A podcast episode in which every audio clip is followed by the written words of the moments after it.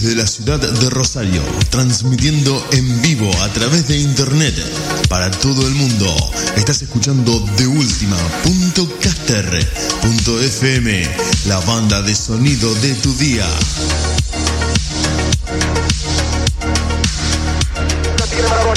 Pisa la pelota Marabona, arranca por la derecha el genio del fútbol mundial, y es el tercero a tocar para Borruchaga siempre Marabona, genio, genio, genio, ta, ta, ta, ta, ta, ta, ta,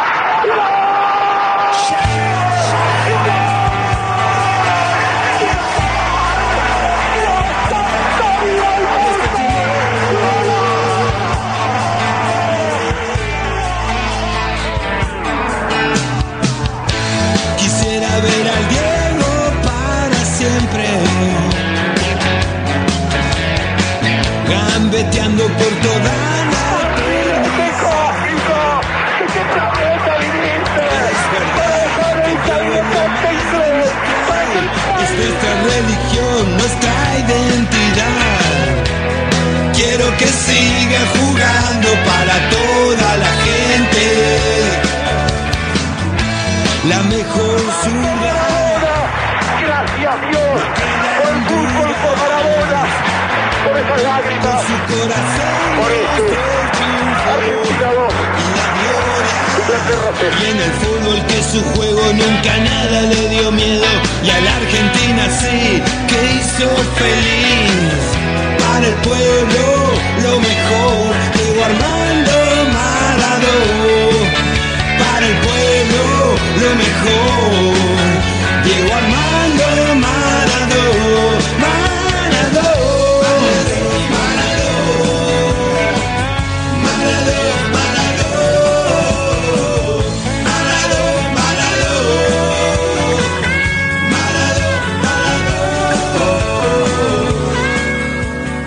Ahora sí, ahora sí, ahora sí. Buenas noches a todos los que están del otro lado. Saludamos a la tribuna, saludamos al público, la hinchada que nos vino a ver. Qué emocionante que es este comienzo de un programa de fútbol en el que vamos a estar hablando de lo que más nos gusta, en el que vamos a estar disfrutando durante 120 minutos junto a vos, junto a todos los que están del otro lado. En de FM, esto que nos vuelve locos, la religión sin ateos. Va a ser muy difícil con esta apertura, con esta canción, con este relato, no emocionarse, no arrancar emocionado este programa, estas dos horas en las que vamos a estar a toda velocidad, con muchísima música, con mucha información, principalmente de fútbol, con un amigo, con un hermano de la vida, con el que compartimos una pasión alocada. Aunque estamos en veredas opuestas, él está en la vereda de enfrente y a veces nos tiramos con algo, esto me parece que le va a poner mucha pimienta a los martes de fútbol en la radio porque arranca Barrilete Cósmico con vos, con los que están del otro lado, con la gente que se va a ir conectando. Gracias, gracias, gracias a todos por los saludos, por los buenos deseos, por la buena vibra. Vamos a estar con Diego Draco hablando de fútbol, hablando de la actualidad, de los momentos retro, de las curiosidades, de la historia de este deporte que cada día gana más adeptos, a pesar de que ya es universal, ya es mundial, sigue ganando eh, interés de parte de la gente, se ha sumado el fútbol femenino. Estados Unidos está invirtiendo a futuro para que el fútbol sea cada vez más global y nosotros en Barrilete Cósmico te vamos a ir contando todo eso. Le vamos a poner rock nacional, rock en nuestro idioma, vamos a recordar absolutamente todo lo que tiene que ver con el fútbol y te vamos a contar lo último, la actualidad. Vos me podés decir, es un programa más de tantos que hay dando vueltas de fútbol en la radio. Sí, pero esta vez nos damos un gustazo junto a Diego Draco para hablar de la número 5. Lo tengo acá, lo tengo en este momento por videollamada. Diego Draco, buenas noches, ¿cómo estás? Muy buenas noches, querido Diego. Eh, solo esto de estar el por siempre Diego es algo impresionante que sentí en el corazón y bueno, dedicarle este programa al más grande, obviamente. Al más grande de todos, que sigue presente en nuestros recuerdos, nos sigue haciendo emocionar. Recordar que hace muy poquito se produjo su fallecimiento de manera repentina, pero no vamos a hablar de Maradona. No quisiera hablar de Maradona porque vamos a terminar un poco con la lágrima ahí colgando, con el, con el moco medio flojo. Y me parece que lo que nos convoca en este martes, en, este martes en el que nosotros, desde ahora y hasta las 10, vamos a estar haciendo barrilete cósmico, es la actualidad deportiva, un poco de recuerdos, un poco de análisis de lo que nos dejó la Copa Diego Armando Maradona, de todo lo que estuvo pasando esta vez en materia de fútbol. No vamos a hablar ni de bachata, ni de salsa, ni de noticias, ni de rock, ni de música retro, como en esta radio hay tantos programas que hacemos. Hoy hablamos, la protagonista es la caprichosa, como le dice Kike Wolf, para nosotros la número 5, la bocha, la pelota, el caucho, el fútbol como te guste decirle, nosotros hoy vamos a hablar de fútbol de acá hasta las 10 y ya empezamos tirando la bomba de la sorpresa que vamos a tener para toda la gente que se va a ir enganchando, para todos los que van a estar escuchando el programa, porque Ricardo Lunari va a estar hablando con nosotros. Yo ya, ya me estoy emocionando, ya me estoy volviendo loco porque vamos a estar charlando con Ricardo Lunari, un jugador de fútbol de talla mundial, un tipo que jugó en todos lados, que es ídolo en varios equipos del que te vamos a estar contando y para la gente que está esperando esta entrevista ya nos vamos preparando y les vamos diciendo que cerca de las 9 de la noche, por ahí cuando pase la primera tanda del programa, vamos a estar charlando con Ricardo Cadi Lunari. ¿No es así, Dieguito? Es así, vamos a estar entrevistando al Ricky, al Cadi, como le decían, o como le dicen, obviamente. Gran jugador de fútbol. Eh, la verdad que ese toque exquisito que él tenía con la pelota, la verdad que va a ser emocionante tener a este crack, como decimos nosotros. Por supuesto, hablando de su visión del fútbol, recordando anécdotas, muchas cosas que tenemos para preguntarle. Pero si te parece, vamos eh, dándole comienzo a la actualidad que tenemos para repasar de todo lo que dejó la Copa Diego Armando Maradona. Hace muy poquito que terminó, el día sábado se jugó la final de la zona complementación entre Rosario Central y Vélez y el domingo tuvo lugar la final entre Boca y Banfield, ambas en el estadio de San Juan. Se, llevaron en el fútbol de Buenos Aires a San Juan. Así es, un partido bastante reñido fue. Calculá que Boca eh, pudo meter el, gol prácticamente, creo que a mitad del segundo tiempo y parecía que Boca se lo llevaba en los 90 minutos y vino ese gol de Banfield en los últimos segundos que derivó a los penales pero la verdad que fue un partido reñísimo y Banfield si hubiese salido campeón, la verdad que hubiese sido un digno campeón obviamente. Le jugó de igual igual a Boca. Muchos minimizaron la Copa Diego Armando Maradona diciendo que era un premio consuelo, que como se dice habitualmente en la tribuna, una copa de leche, un torneo menor, pero creo que todos, todos juegan a ganarlo. Yo creo que un equipo de primera línea como Boca y cualquier equipo en general juega una final con la idea de ganarlo. Nadie minimiza un torneo, porque vos estás entre todos los equipos tratando de decidir quién es el mejor. No creo que juegues a menos, a media máquina, como un trámite. Me parece que Boca no lo jugó así, Boca lo jugó a ganar. Por supuesto, como es la mentalidad con la cual eh, transmite Miguel Ángel Russo a sus equipos, y más la mentalidad ganadora de, del fútbol de Boca, con esos grandes jugadores que, que tiene, obviamente, y encima con un manager como Juan Román Riquelme, que la verdad que es una gloria. Sí, sí, él está a cargo de todo el manejo del fútbol de Boca y también eh, hacer hincapié en que la derrota frente a Santos, esta derrota que Boca sufre en semifinales frente a Santos, hizo que un poco se desluciera este título de la Copa Diego Armando Maradona porque todavía el recuerdo de la eliminación de Copa Libertadores está presente.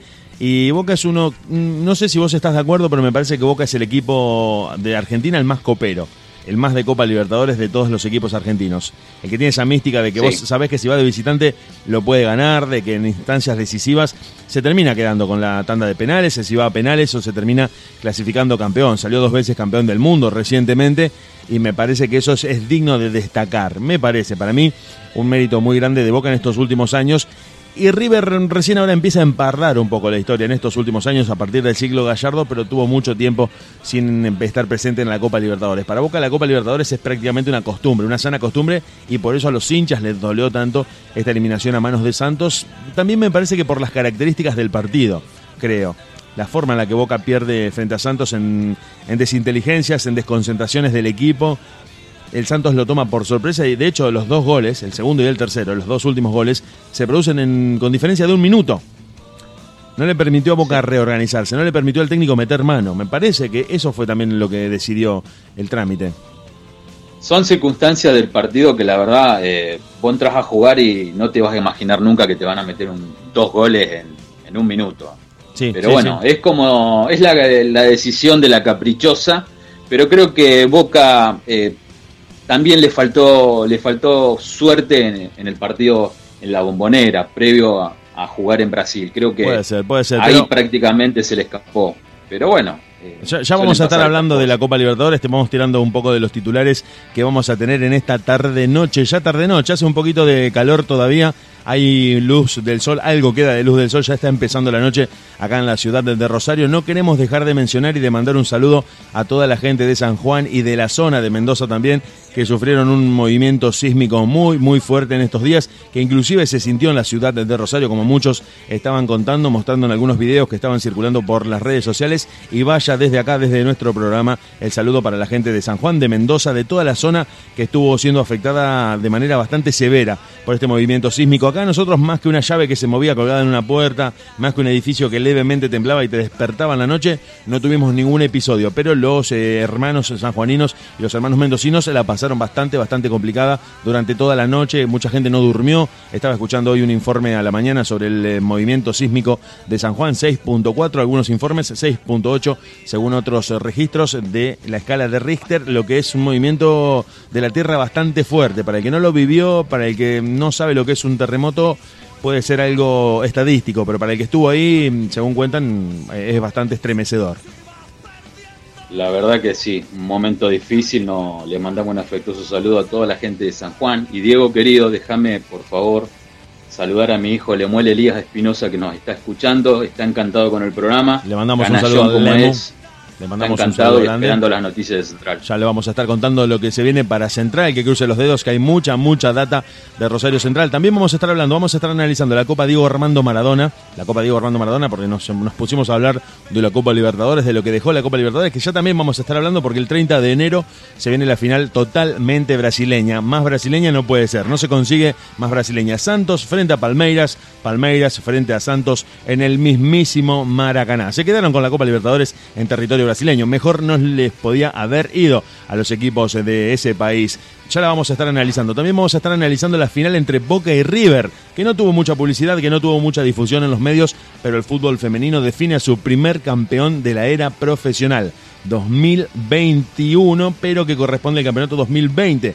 Boca y River, River y Boca. Vamos a repasar el historial, te vamos a contar un poco de esta liga de fútbol femenino que empezó allá por el año 91 y que hace muy poquito se profesionalizó a partir de que las eh, jugadoras tuvieran un marco laboral un poco más formal, un poco más estable, un poco más seguro de cara a dedicarse de lleno a esto, porque para que el fútbol femenino crezca, una disciplina amateur como es, necesita principalmente fondos. Eso es lo que necesita el fútbol y cuando hay plata de por medio, ahí es donde se empiezan a encontrar los recursos, el tiempo para dedicarse profesionalmente a esta actividad y hacerla crecer.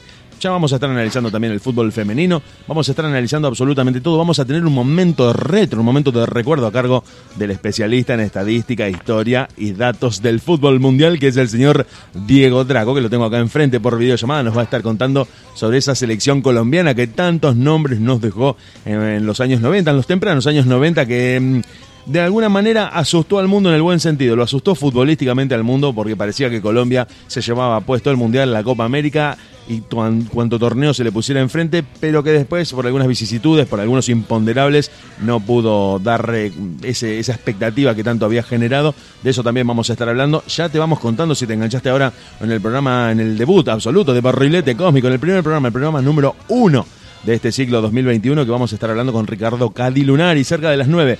Vamos a estar eh, analizando también algunas curiosidades y algunos datos de todos los torneos que tenemos por delante. La roja, la primera roja que recibió Lionel Messi en el Barcelona. Una cosa que todo el mundo está sorprendida, se está hablando en las redes sociales. Se dice que fue una tarjeta apresurada, una tarjeta precipitada, porque en algunos videos y en algunas tomas la agresión que él le propina al jugador no es tan grave como en un principio parecía y que no era merecedora de tarjeta roja a pesar de que ha sido expulsado también en la selección Messi, ¿te acordás del choque con Medel en la Copa América? Con, Medel, Medel. 2019 le valió la expulsión, pero fue un poco una trampa del jugador chileno. De todas maneras, Messi ha estado en el ojo de la tormenta por su posible salida del Barcelona, por algunos equipos que ya le estarían ofreciendo, en el caso de que decidiera dejar el club culé, le abren sus puertas y el primero anotado en la lista es el Paris Saint-Germain, donde están apostando, te voy a contar de eso también, están apostando a futuro a ganar la Champions League 2023, 24 o 25 a partir de tener a Messi, a Neymar y a los mejores, y a los mejores en un mismo equipo.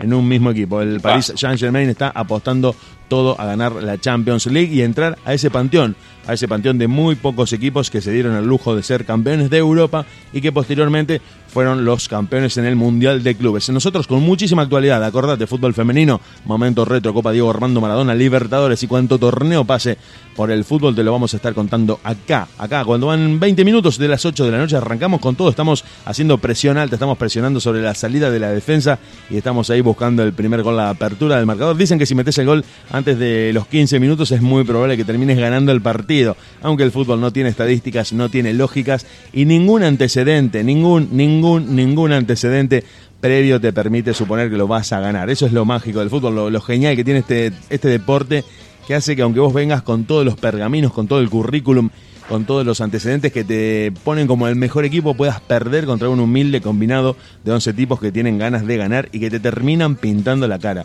Eso es lo que me parece que hace genial este deporte. Que no pasa en el básquet, no pasa en el tenis, no pasa en el automovilismo, donde las cuestiones presupuestarias, donde las cuestiones estadísticas tienen mucho más peso que lo que pueda pasar en el partido puntual. Si vos jugás un partido de tenis, ves un partido de tenis. No, si lo jugás no creo que a nosotros nos pueda ir bien. Pero si ves un partido de tenis donde está jugando, por ejemplo, Roger Federer contra el número 250 del mundo, es muy probable que Roger Federer termine ganando el partido. Lo que tiene el fútbol, me parece a mí, por lo que he visto durante toda mi vida, es que cualquiera le puede ganar a cualquiera. Y vos me decís, pero este equipo no lo conoce nadie. Japón, Japón le ganó, eh, Corea del Sur le ganó 2 a 0 a Alemania en pleno Mundial de Rusia. Vos me decís, pero ¿cómo? Si Alemania era el actual campeón lo sacó Corea del Sur, lo sacó del Mundial en primera ronda en un 2 a 0 inapelable, recordando así rápidamente un partido que demuestra que el fútbol es justamente 11 contra 11 en igualdad de condiciones cuando el silbato da el puntapié inicial. Dieguito. La verdad que sí, es lo lindo y lo mágico que tiene el fútbol y es lo que pasa actualmente en la Copa Argentina. Digo que hay equipos de primera división que la verdad que son impresionantes. ¿Y qué pasa? Viene un equipito del argentino B y lo elimina. Tocaste un tema, un tema clave. Creo que la Copa Argentina nos enseñó eso que podés ser un equipo de primera, podés venir mm, con todos los pergaminos, el currículum, los nombres, el presupuesto y toda la chapa, y un equipo del interior, un equipo casi semiprofesional, donde los jugadores en algún momento tienen que conseguir un trabajo paralelo, si se quiere, terminan o complicándote la vida o inclusive a veces pintándote la cara como ha sido el caso de Estudiantes de La Plata eliminado por General La Valle de Mendoza, por algún ejemplo que me acuerdo en este momento. El mismo Newell que perdió con un equipo de Sunchales, ¿puede ser? Sí, sí, sí, sí. Eh, claro, un equipo de primera división contra un equipo de Sunchales. Una cosa de locos. Sunchales es una localidad del interior de Santa Fe. Para los que nos están escuchando desde Córdoba, desde Santa Fe, desde Mendoza, desde San Juan, desde Buenos Aires. Mucha, mucha gente en Córdoba. Gracias. Gracias a todos los que se conectan, chiques. Gracias a todos. Te, te voy tirando algunos titulares porque nos vamos a ir a escuchar música. Nos vamos a ir con la primera canción de esta edición de martes de Barrilete Cómico en la que te vamos a estar contando de todo, de todo lo que tiene que ver con el fútbol. Fútbol de acá, vos me decís, pero lo veo en las redes sociales, lo veo en Instagram. Sí, pero no lo escuchás en la radio. Y nosotros no, lo vamos a hacer carne acá en este martes de 8 a 10. En Boca y River definen al primer campeón del fútbol femenino profesional. Este lunes a partir de las 19 en la cancha de Vélez a partido único y con penales si hay igualdad en los 90 minutos de juego. Te vamos a contar también cómo se va a jugar el fútbol argentino en el 2021 porque se viene ya. En el 2021, ¿cuándo, ¿cuándo es el 2021? Ya, ya es el 2021, a partir del 14 de febrero. A partir del 14 de febrero, el Día de los Enamorados, vamos a tener el puntapié inicial del fútbol argentino en su formato liga profesional en manos de Tinelli, de Pergolini y de Chiquitapia. Ya me da un poco de miedo esos nombres ahí dando vueltas en el fútbol argentino. Te vamos a contar también. Bastante, sí, sí, bastante simple, Diego. Bastante simple dentro de todo el torneo. Así que eso lo vamos a estar. Buenísimo, sí, lo vamos a estar analizando. Vamos a estar analizando la Copa Libertadores, Santos y Palmeiras en una final totalmente brasileña en el Maracaná. Vamos a estar contándote todo lo que pasa con la pelota número 5, con la pelota de fútbol que tanto nos apasiona y te vamos anticipando la entrevista que vamos a tener con Ricardo Cadi Lunari en Barrilete Cósmico junto al señor Diego Draco. La música, el rock nacional en tu idioma que nosotros preparamos para escuchar en las noches de martes empieza así.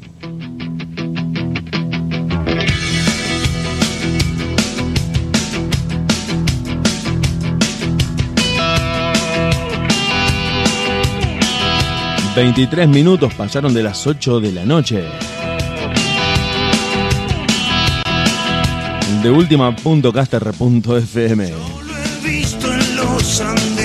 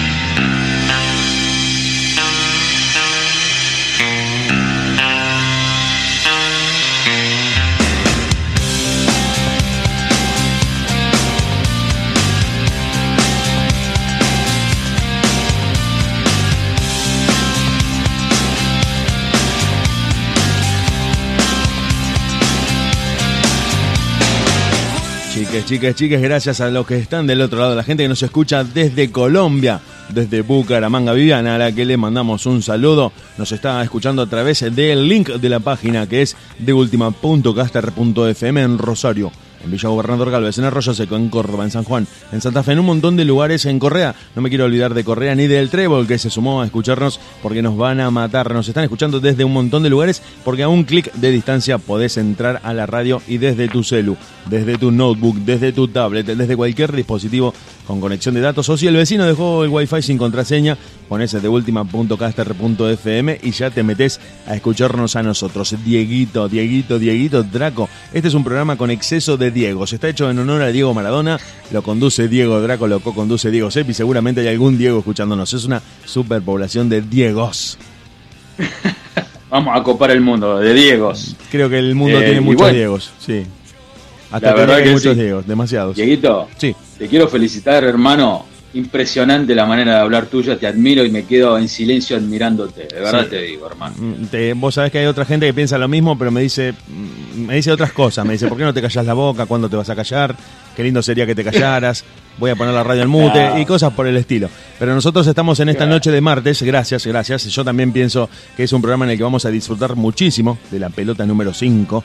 Vamos a Es la pasión, muchísimo, Diego, es la pasión que tenemos por creo, ahí. creo que esto nos lo debíamos, las ganas de hablar de fútbol, de repasar todo lo que estuvo pasando muchísimo, que uno puede ir viendo en formato de video, que puede ir levantando en las redes sociales, que puede ir viendo los resultados y empieza a analizar y a tener en tiempo real todo lo que va pasando en materia de fútbol. A Messi lo echaron en la Supercopa de España. En la final de la Supercopa de España lo echaron a Messi por un derechazo. Le metió una piña, le metió una piña a un rival, directamente le pegó y vio la tarjeta roja por primera vez en el Barcelona, jugando para el Barcelona, lo que según dicen en las redes es parte del fastidio general que tiene él para abandonar este club.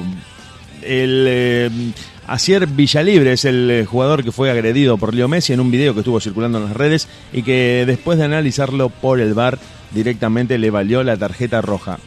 Algunas opiniones Pero- encontradas. Sí, sí, sí, sí. Pero hubo un par de pataditas. Tampoco. Yo creo que también se ha cansado Messi, importante. justamente, de que el árbitro no lo protegiera, de que no lo cuidara a partir de frenar con alguna tarjeta amarilla a los jugadores rivales, aunque también eso es un poco de la, mm, de la viveza del rival, sabiendo que lo pueden poner ner- nervioso a partir de meter pierna fuerte, de, de molestar un poco y de ensuciarle el juego. Finalmente el Athletic de Bilbao le ganó 3 a 2 al Barcelona y Messi se fue expulsado por primera vez desde que juega en el Barcelona, por primera vez vio la tarjeta roja y causó furor en las redes. Al punto tal, la figura de Messi es tan grande. Sí, Diego, sí. Sí, sí. Eh, ¿Sabés quién me hizo acordar esto, Diego?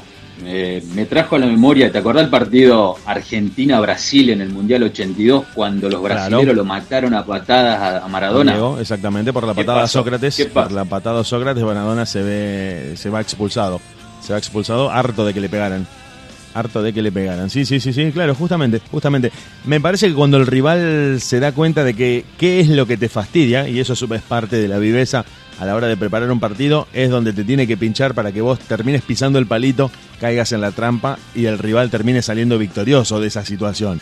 Me parece que si uno sabe leer el partido como técnico o como equipo, si sabe lo que le molesta al otro, es por donde lo va a buscar.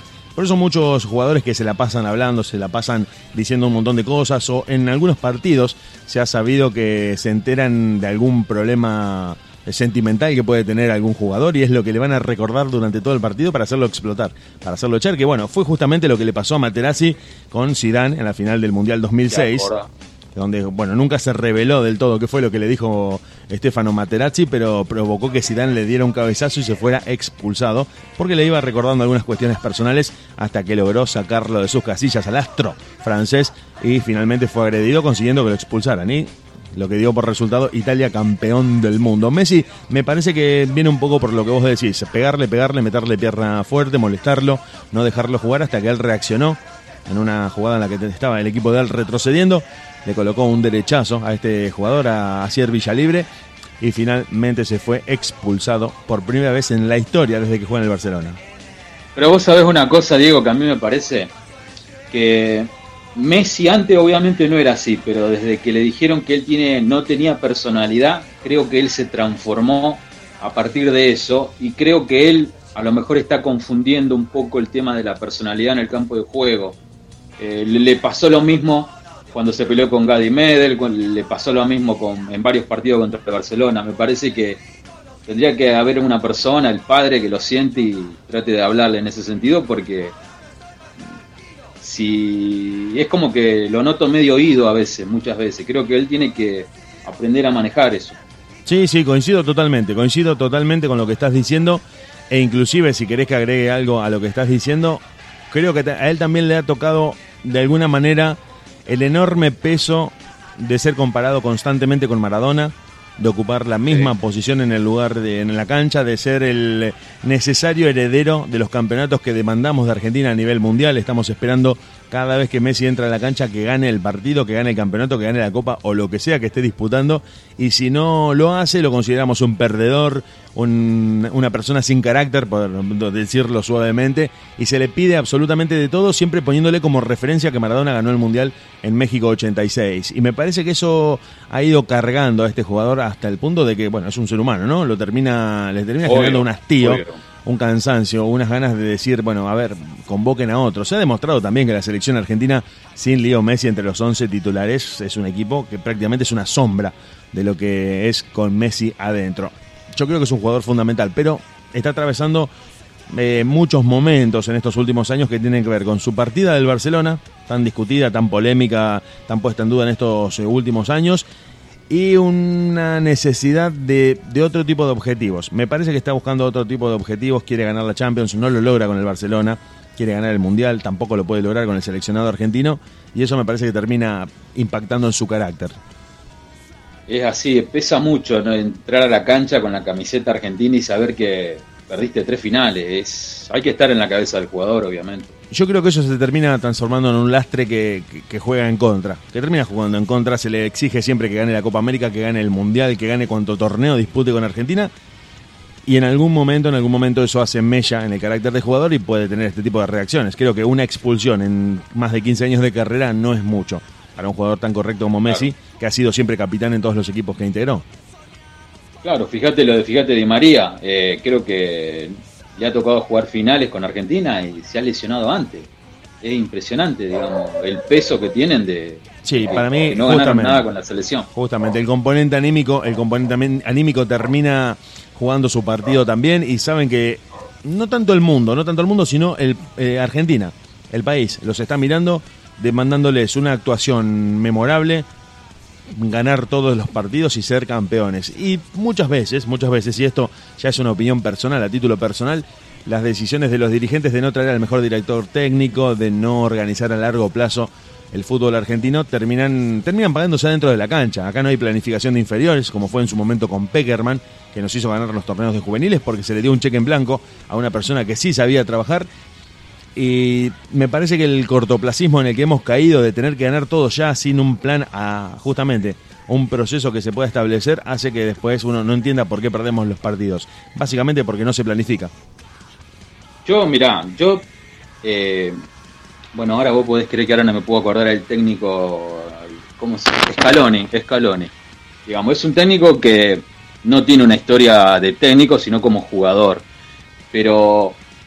eh, por ahora le está haciendo bien porque él le sabe llegar al jugador argentino, pero ¿cuánto tiempo más puede seguir? Podemos seguir confiando con la llegada del técnico al jugador, porque el fútbol no se basa solamente de que el técnico le hable bien, se basa en estratégica, en estrategia, en entrenamiento, y es lo que para mí a la larga le va a faltar a la selección. No digo que Scaloni no sea el indicado, pero es un toque de atención, digamos, por ahora estamos zafando, pero es distinto tener un técnico que, ya sabe, obviamente, que tiene su experiencia. Sí, vos sabés que mira, qué buen tema que tocaste para tratar al aire del programa, porque mm, yo estaba pensando y estaba analizando un poco lo que viene pasando últimamente con el fútbol en general y pienso que en un pasado bastante reciente el respeto se imponía desde la edad, desde la, desde la edad del técnico que era una persona grande, de varios años más grandes Claro. que los jugadores y se lo Sí, sí. respetaba por una cuestión de edad. Y hoy que los jugadores son campeones en sus clubes, que son los mejores en cada uno de los equipos que integran, creo que el respeto ya no está dado por la edad, sino que respetan al técnico que es ganador. Que lo respetan si el técnico logra demostrarle que es mejor que ellos. Por eso creo que pierden la autoridad muy rápido estos técnicos improvisados, caso por ejemplo San Paoli, cuando los jugadores mismos se dan cuenta de que ellos pueden armar el equipo mejor que lo que lo puede hacer el técnico, creo que ahí es donde el, técnico pierde, entre comillas, la batuta del equipo y ya no le, no le hacen caso, ya no lo, no lo obedecen. Me parece que pasa por ahí. Creo que uno de los grandes méritos de Guardiola, por ejemplo, que fue técnico de uno de los mejores Barcelona de la historia, fue saber eh, meter, eh, explicar conceptos y exponer conceptos que los jugadores no podían rebatir. Ese fue el gran mérito de Guardiola. Guardiola sabía plantear un partido, sabía aconsejar a sus jugadores y sabía llegarles de una manera desde el jugador ganador y por eso lo respetaban. En cambio, me parece que para un tenés que dirigir un equipo en el que está Di María, Messi, Agüero, Tevez, que han ganado 150 títulos, títulos entre los cuatro. Si vos no sos un técnico ganador, si no demostrás que podés ser mejor que ellos en cuanto a armar el equipo, es muy poco probable que respondan a tu autoridad. Caso, me parece que el caso de San Paoli es emblemático y el gol que creo que una de las cosas que se estuvo mostrando analizando este caso es que el gol que le hacemos a Nigeria, que le hace Marcos Rojo en el partido agónico Sí. en el que los clasificamos para octavos de final, se lo ve a San Paoli corriendo solo y no festejando con nadie. Marcos Rojo, Messi, Mercado, todos se abrazan como un logro de los jugadores y nadie de los suplentes se abraza con San Paoli. San Paoli sale gritando el gol solo por el campo de juego, donde no se abraza ni siquiera con Becasese. Lo que es una especie de metáfora de que ya había quedado solo eh, en, este, en esto de conducir al equipo. Y creo que hoy, hoy el respeto desde los jugadores para con el técnico viene de que justamente sea un ganador, de que sea un técnico ganador que te pueda enseñar, que te pueda dar algo que vos no tenés. Si el jugador viene y te dice, no, mira, yo ya soy campeón en mi club, no creo que vos me puedas enseñar, es muy difícil que te respete, es muy difícil que te obedezca, que le llegue lo que vos le decís. Me, me parece que va un poco por ahí la cosa. Antes era una cuestión generacional, el técnico era un, era un tipo viejo, era un tipo grande, te, te decía tres o cuatro palabras con el peso de los años y vos lo tenías que escuchar. Pero hoy que los jugadores son, son grandes campeones, grandes campeones en sus clubes, respetan solamente los títulos, respetan los números, respetan justamente al ganador. Mira, yo solamente quiero decir esto, Diego, y no es a modo de crítica. Para mí Scaloni es un experimento que hizo el Chiquitapia en la selección argentina y le salió bien. Pero esto es como un pegamento. Se pega momentáneamente bien, pero a la larga, si no es un buen pegamento, se viene todo abajo. y ese es mi coincido. miedo a los próximos campeonatos mundiales que viene, que es el último de Messi, viene la Copa América, que vamos a hablar también de eso. Vamos a hablar también de eso y, ya que estamos hablando del tema selección argentina y estamos analizando esto en un, en un espacio tan futbolero como este que me gusta, me quedo con algo que estábamos hablando con vos hace algunas semanas eh, sobre esto del fútbol, lo hablábamos eh, no, en el programa sino en la previa, que tiene que ver con los procesos a largo plazo. Vos me recordaste, vos me contaste que Alemania pierde la final de México 86, pero mantiene al técnico. Mantiene al técnico y ese técnico en el mundial siguiente termina saliendo campeón, Franz Beckenbauer. Cambian algunos jugadores, Así hacen un recambio, pero termina saliendo campeón. Y eso fue lo que ha pasado con algunos equipos. Planean a largo plazo, hacen un proceso de proyección de varios años. Y acá me parece que hacemos al revés. Acá te exigimos el, el título, te exigimos el éxito para confirmarte en el cargo. Y eso es lo que Claro, después claro. se termina traduciendo en el torneo. Me, me parece, yo lo, lo veo de esa manera y creo que ahí es donde nos estamos equivocando. Yo quisiera pensar que, que en algún momento vamos a hacer un proyecto a largo plazo. Porque, como decís vos, Creo que- eso es algo medio, medio tirado de los pelos, lo de Scaloni. Y ante el primer fracaso, ante el primer traspié, es muy probable que lo dejen afuera.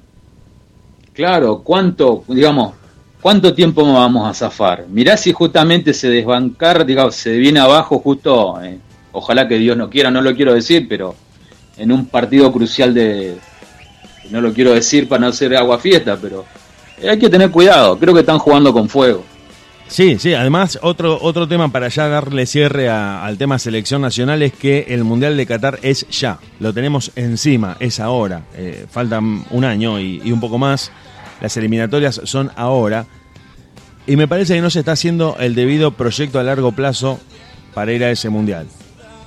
Creo que Argentina tiene, tampoco. tiene garantizada la clasificación a octavos. Creo que, a octavos seguramente vamos a llegar pero me parece que no tenemos un equipo más allá de cuartos, no tenemos un equipo candidato. Que es lo último, que me parece que el último técnico que nos dio esa sensación fue Sabela. Es así, lamentablemente la enfermedad de Sabela no, no le permitió eh, haber seguido estando en la selección. Si no te aseguro, Diego, te digo la verdad, que después del Mundial de Brasil-Argentina hubiese sido campeón con Sabela. Lo veías a, mm, a Argentina conducido por Sabela, campeón en Rusia, Sí, totalmente. definitivamente. Totalmente. Sí, ha puesto todo. Fue un poco desprolijo lo que pasó después, lo que pasó después con Martino, Bausa y Sampaoli, ese proceso fue un poco desprolijo, hubo algunos caprichos, algunos intereses personales y económicos que no se dilucidaron del todo y me parece que eso termina siempre perjudicando al equipo. El equipo es el que termina pagando los platos rotos adentro de la cancha de esas vicisitudes de los dirigentes. Sí, mira, yo no quiero menospreciar, pero eh, perdimos una final con Chile, un Chile dirigido por Juan Antonio Pizzi. Con eso te quiero decir todo, Diego. La verdad que me quiero morir. Sí, sí, sí, eh, y dos, dos eh, finales en tanda de penales. Dos finales en tanda de penales, prácticamente de manera muy pareja. Creo que un poco la primera, bueno, tendríamos que analizar también las dos finales de Copa América. Me parece que el martes que viene vamos a analizarlas en el momento retro o en, en algún momento de la selección argentina. Cerrando, Claro. cerrando el Sí, concepto sí. de todo lo que estamos hablando, sin proyectos a largo plazo, me parece, ¿no? Es una charla de café con micrófono abierto esto. Sin proyectos a largo plazo, no podés esperar ningún tipo de resultado. Los grandes equipos campeones del mundo han demostrado que empiezan 10 años, 8, 6, un mundial antes a planificar que quieren salir campeones. No llegan a comerse los chicos crudos como habitualmente se dice a un mundial porque se ha visto que no. Se ha visto que no. Francia mismo este 2018 lo hace a partir de un proyecto en el que viene formándose con jugadores, viene armando el equipo y dándole principalmente confianza al técnico. Nosotros, eh, me parece que ahí es donde tenemos la materia pendiente. En el cargo de... Te doy un técnico. ejemplo, te doy un ejemplo, Diego, para que cortemos.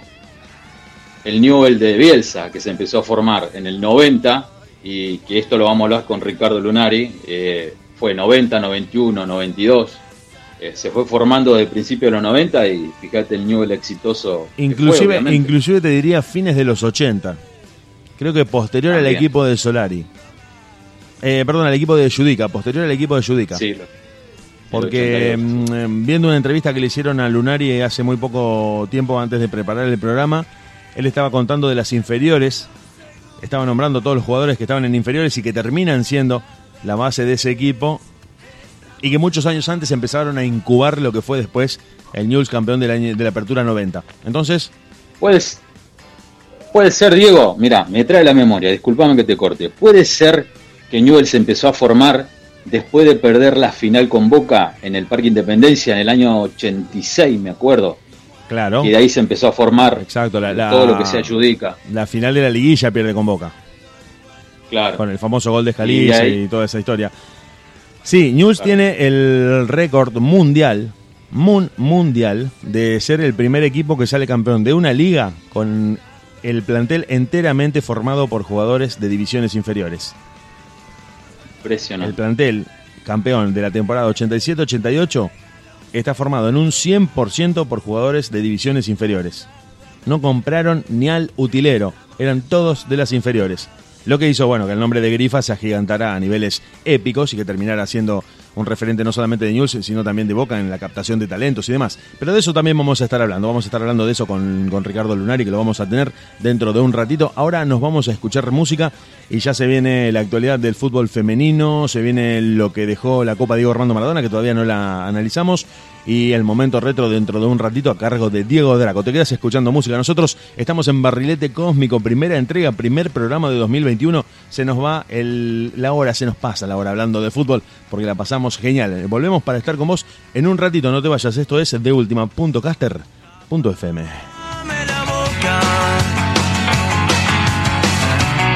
Por si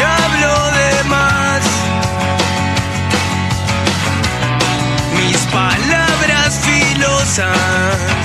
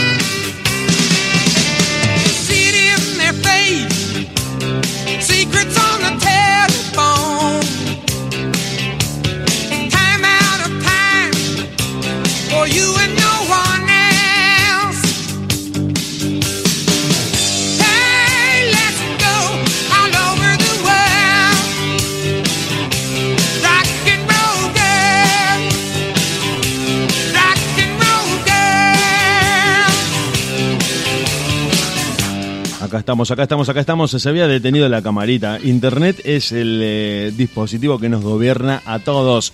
Vamos a estar charlando con Ricardo Lunari, ¿sabes cuándo? En nada. Lo tenemos del otro lado. Le agradecemos muchísimo desde ya haber, eh, haberse brindado, haber tenido la deferencia de estar con nosotros en este programa. Estamos muy, muy contentos, un poquito nerviosos. No te voy a decir que no. Estamos un poquito nerviosos. Es un jugador de los grandes, de los grandes de este fútbol argentino, el mejor del mundo, a mi entender. Y vamos a estar charlando con él mientras compartimos toda la actualidad de lo que tiene que ver con el fútbol en todas sus versiones. Los dos equipos, mm, los mejores de la temporada, los mejores absolutos van a jugar este lunes la final del torneo Transición 2020. ¿De quién estamos hablando? De Boca y de River, el superclásico que va a definir al primer campeón de la era profesional del fútbol femenino.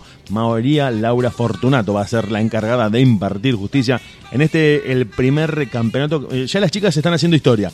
Desde acá, desde este partido, va a salir el primer campeón profesional de fútbol femenino y ya está haciendo muchísimo ruido esto. Eh, vamos a estar analizando también el fútbol femenino post entrevista con Ricardo Lunari. Te, te digo rápidamente, Boca y River ya tienen su historial, jugaron 24 veces en 10 años con 14 victorias para Boca, estoy leyendo el machete, 2 para River y 8 empates. Son los equipos más ganadores de los últimos 20 años, Boca y River en los torneos amateurs, que son 41, los que se disputaron desde el año 91 hasta hoy. Torneo Transición 2020 tiene a Boca y a River en la final. Si esto termina igualado, si esto termina igualado, va a haber tandas de penales.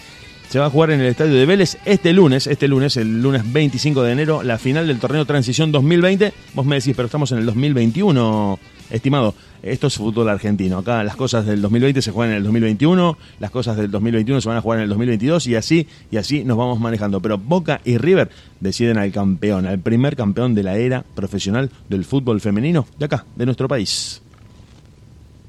La verdad que sí. Eh, después de la grandiosa actuación que tuvo las chicas en el Mundial, ¿te acordás de aquel partido memorable que estaban El 3 a perdiendo? 3. Creo que era 3 a 0. ¿te 3 a acordás que- 0 y empatan 3 a 3. Eh, emocionante. No, y casi, y casi lo ganan. Casi, lo, casi ganan. lo ganan. Fue impresionante. Yo creo que el fútbol No, femenino una tiene, tiene una proyección. Me parece que tiene una proyección importante que tiene que venir desde los recursos. Tiene que venir desde la plata, vamos a decirlo en el lenguaje de acá del barrio, así traducido, sin ningún tipo de eufemismo. El lenguaje, el- sin lenguaje suavizado. El fútbol femenino necesita recursos, fondos, dinero, plata. Necesita que los dirigentes de la AFA destinen parte de sus presupuestos a el fútbol femenino para que las chicas puedan dedicarse de manera profesional como lo hacen los jugadores. Porque si tenés que mantener un trabajo paralelo a tu actividad como futbolista, no creo que puedas rendir al 100% como atleta. Es bastante básico eso, me parece. Pero eh, en la medida en que decidan Fíjate. darle el ok, con presupuesto, con recursos y principalmente con plata, el fútbol femenino va a tener la proyección que se está buscando que tenga. Fíjate lo que era Vanina Correa, que era de acá de Villa Gobernador Galvez. Ella, además de jugadora profesional, en su momento era cajera de un supermercado. Era cajera en un Gracias a supermercado. Dios, Exacto. hoy en día eh, firmó su contrato profesional y creo que está jugando en San Lorenzo de Almagro, me parece.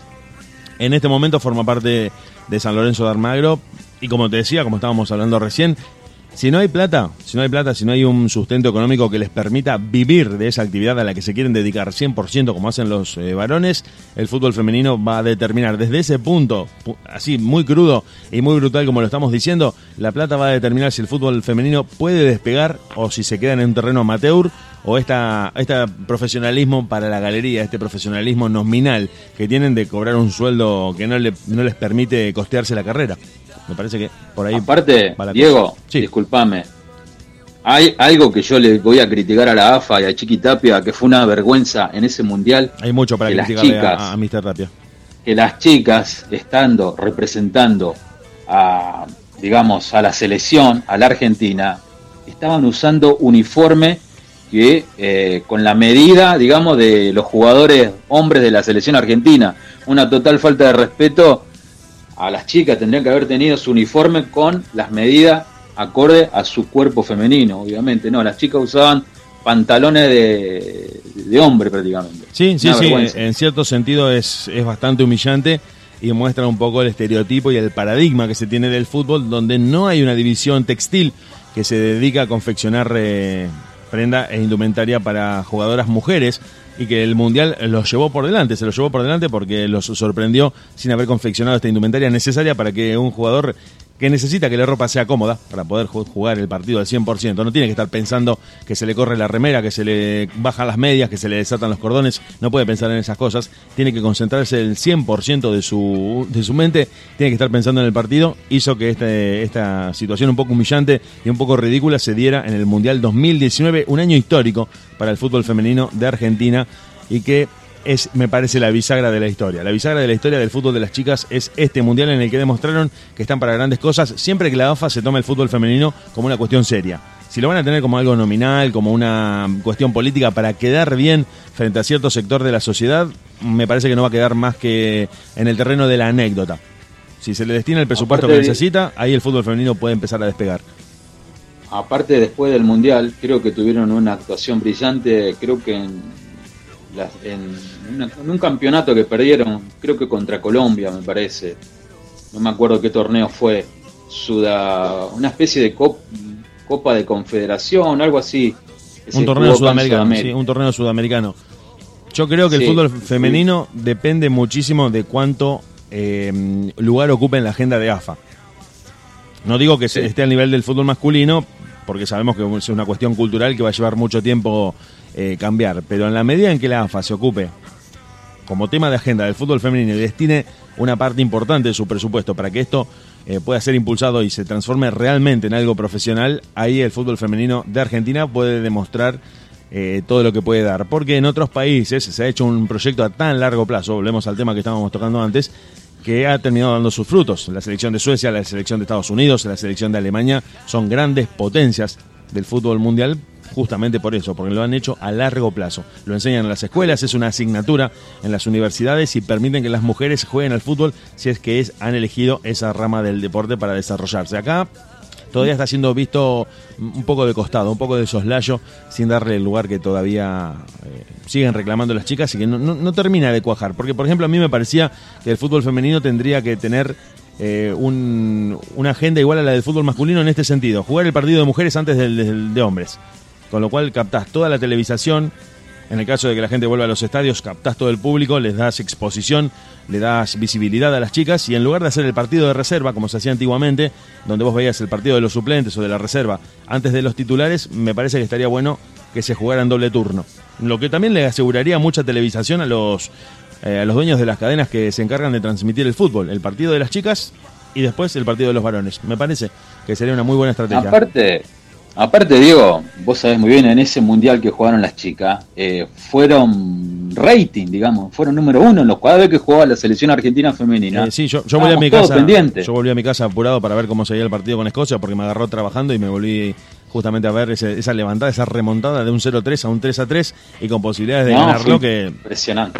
justamente te, te emociona, te emociona. Todo lo que sea la camiseta de la selección disputando un torneo y encima lejos de nuestro país es emocionante.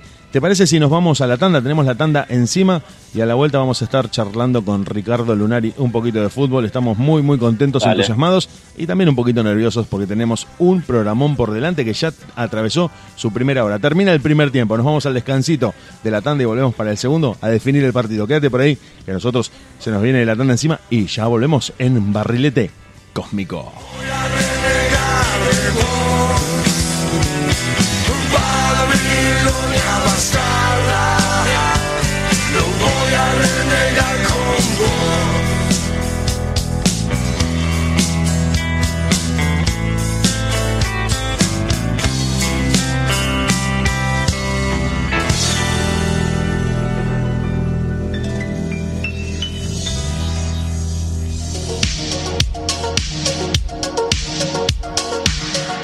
Desde la ciudad de Rosario, transmitiendo en vivo a través de internet para todo el mundo.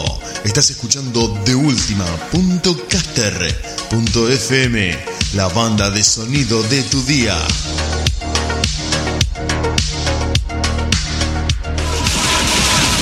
La Roca Professional Sound System.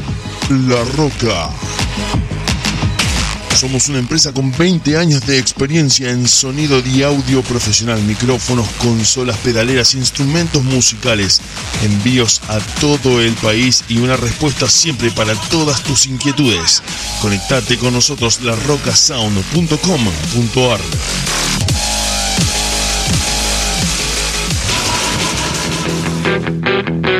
Un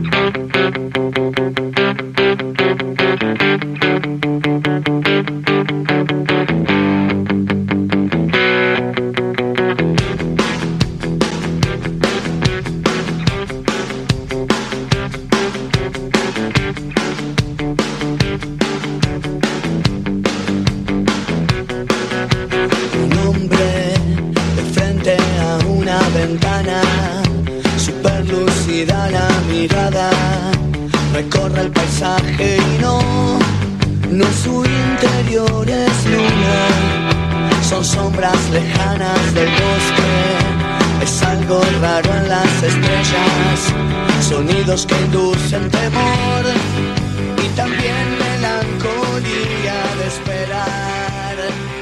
Creo que Diego ya lo presentó, no lo voy a hacer presentar nuevamente a nuestro invitado. Le pido disculpas a la gente que nos estaba escuchando. Problemas de internet, problemas de la comunicación a distancia que en este 2020 marcaron un poco el signo de los tiempos y nos tuvieron a maltraer a veces, pero muy contentos con la posibilidad de comunicarnos ya que no nos podíamos ver. Ricardo, buenas noches. Gracias infinitas, gracias inmensas por estar acá con nosotros charlando. La verdad que me siento, no te voy a decir que no estoy nervioso, estoy un poco nervioso. Realmente tener a un jugador de fútbol de tu talla frente a frente para hacer una entrevista me pone contento. A la vez que, ya te digo, me da un poco de cosa de nervios porque cuando me dijo Diego que ibas a estar con nosotros en la radio en el primer programa, eh, bueno, uno, se siente un poco intimidado por semejante jugador y te quería agradecer haber estado con nosotros, haber eh, concedido esta, entrevista. Bien digo, mira, los nervios me están traicionando un poco para estar charlando de mil cosas. Como te decía, la vamos a tratar de hacer dinámica en la entrevista, no te vamos a aburrir ni te vamos a tener hasta cualquier hora, pero tenemos de todo para preguntarte qué sé yo, no sé por dónde empezar, no sé por dónde empezar, supongo que te habrás eh, estado dando muchas entrevistas en este tiempo en el que uno aprovecha para charlar, para formar parte de muchos programas que justamente hablan con los jugadores y ¿qué te puedo decir? ¿Qué le puedo decir a la gente que nos está escuchando? Ídolo no en uno, sino en varios equipos. Un jugador que se dio el gusto de jugar, podríamos decir en todos lados, que se dio el gusto de, de jugar en todos los equipos, en los más grandes, que se dio el gusto de jugar en el equipo del que es hincha. Creo que, que representas el sueño de cualquiera que en algún momento jugó al fútbol. Sí, fui un afortunado, la verdad. Eh, gracias primero por la invitación, gracias por, por eh, hacerme partícipe de, su primer programa. Eh, también gracias por, por haberme nominado como padrino de su programa. Ojalá los pueda acompañar y les pueda traer mucho éxito y, que sean felices haciéndolo, que es lo más importante cada vez que uno está haciendo algo. Con pasión y con corazón las cosas salen mucho mejor y se disfrutan más. Eh, realmente tuve, mucha suerte en mi vida, tuve la suerte de, que con muy pocos años, con 14 años, jugar un partido eh, en, Casilda y que justo ese partido lo, lo- lo estuviera viendo Marcelo Bielsa con, con 25, 26 años recién empezando como entrenador de la cuarta división de Newell. Y ahí se hizo el primer contacto. Eh, después de ese partido, Bielsa habló con mi papá y bueno, nos invitó formalmente a, a llegarnos a Rosario a hacer una prueba en Newell. Y bueno, demoramos un poquito porque yo era chico, tenía 14 años, estaba en la secundaria en mi pueblo. Dijo que espera un tiempo y cuando cumplí 16 años ya me dijo, bueno, ¿querés ir a Rosario? Lo único que, te- que- que me obligaba mi papá y mi mamá era a seguir estudiando. Así que para poder ir a jugar a Newell tuve que comprometerme a terminar al menos la secundaria. Me faltaban dos años, así que bueno, me inscribieron en el Colegio Sagrado Corazón en Rosario. Y bueno, y arranqué en el año 86, con 15 años, la, jugando en la cuarta división de Newell, dirigida por Marcelo Bielsa. Eh, la verdad que cuando lo conocí a Bielsa no pensé que iba a ser una persona tan, tan decisiva en mi carrera y en mi vida. Eh, después de Bielsa, lo, demás fueron, fueron chistes prácticamente. Después de tenerlo a Bielsa durante cuatro o cinco años en, la, en las divisiones inferiores de Newell, después de tenerlo un año y medio en la primera, llegar a la Copa, a la final de la Libertadores, eh, y que después me haya llevado a jugar al Atlas de Guadalajara, eh, aprendí todo ahí.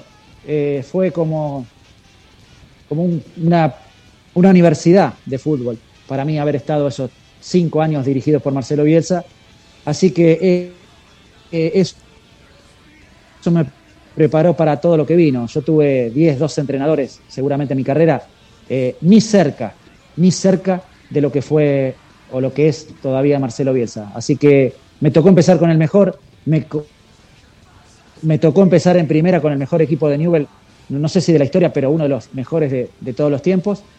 Así que fui afortunado. No es fácil debutar en primera, ser campeón, jugar una final de la Copa Libertadores. Todo eso lo pude lograr por el equipo que tenía a mi alrededor, por los jugadores que tenía, mis compañeros. Así que eternamente agradecido a Dios de, la suerte que tuve para poder ser futbolista profesional y bueno, y defender la camiseta de Newell durante tanto tiempo.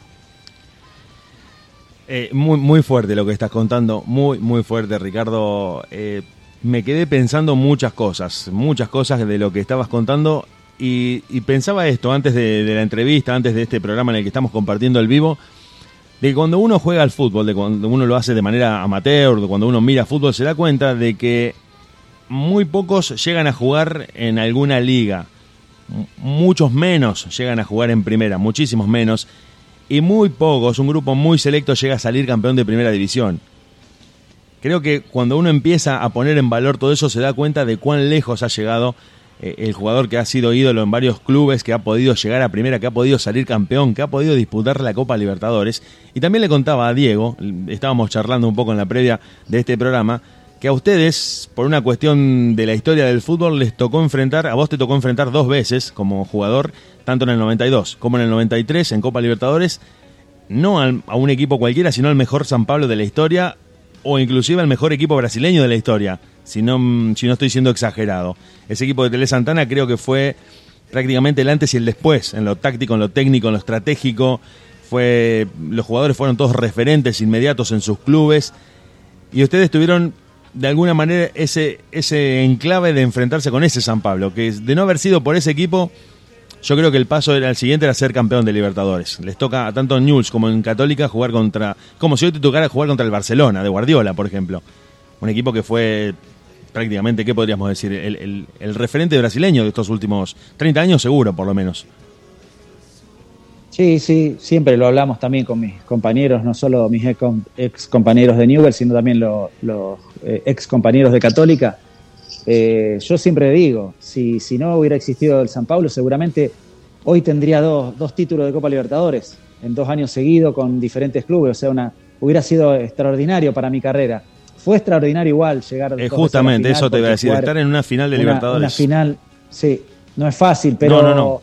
pero bueno, tuvimos esa mala suerte. Yo siempre pongo el ejemplo de, de San Lorenzo. San Lorenzo llega a la final de la Copa Libertadores y le tocó Nacional de Paraguay. Y sin desmerecer a Nacional de Paraguay, eh, era un equipo que no, prácticamente no tenía historia copera, eh, no, no, no es un equipo muy popular en, en Paraguay. Eh, con un buen, armó un buen equipo, se le dieron los resultados y llegó a la final, está perfecto.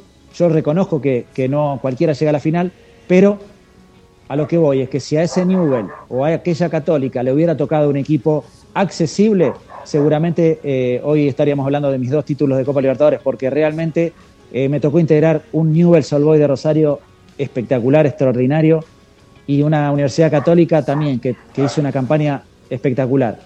La verdad, eh, con Newell estuvimos muy cerca, eh, nos hicieron un gol faltando 15 minutos, si no éramos campeones con el empate y después lamentablemente perdimos a penales. Con Chile fue un poquito más desparejo porque perdimos 5 a 1 la primer final en San Paulo y después le ganamos 2 a 0 en Santiago de Chile, no, no nos alcanzó, nos faltaron dos goles, pero te quiero decir que son esas cosas que pasan, como me tocó llegar o debutar en ese Newell extraordinario y quedar en la historia por ser campeón dos veces, eh, también nos tocó San Paulo y no, no pudimos ganarle. Así que eh, el fútbol te da y te quita eh, mu- mucho, pero hoy que puedo hacer un recuento de mi carrera y decir salí cuatro veces campeones en diferentes campeonatos, es, muy, es mucho, es mucho para, para mí porque mi sueño era jugar en la primera de Centenario San José de la Esquina, ese era mi sueño en el fútbol, mi, mi ilusión, mi objetivo.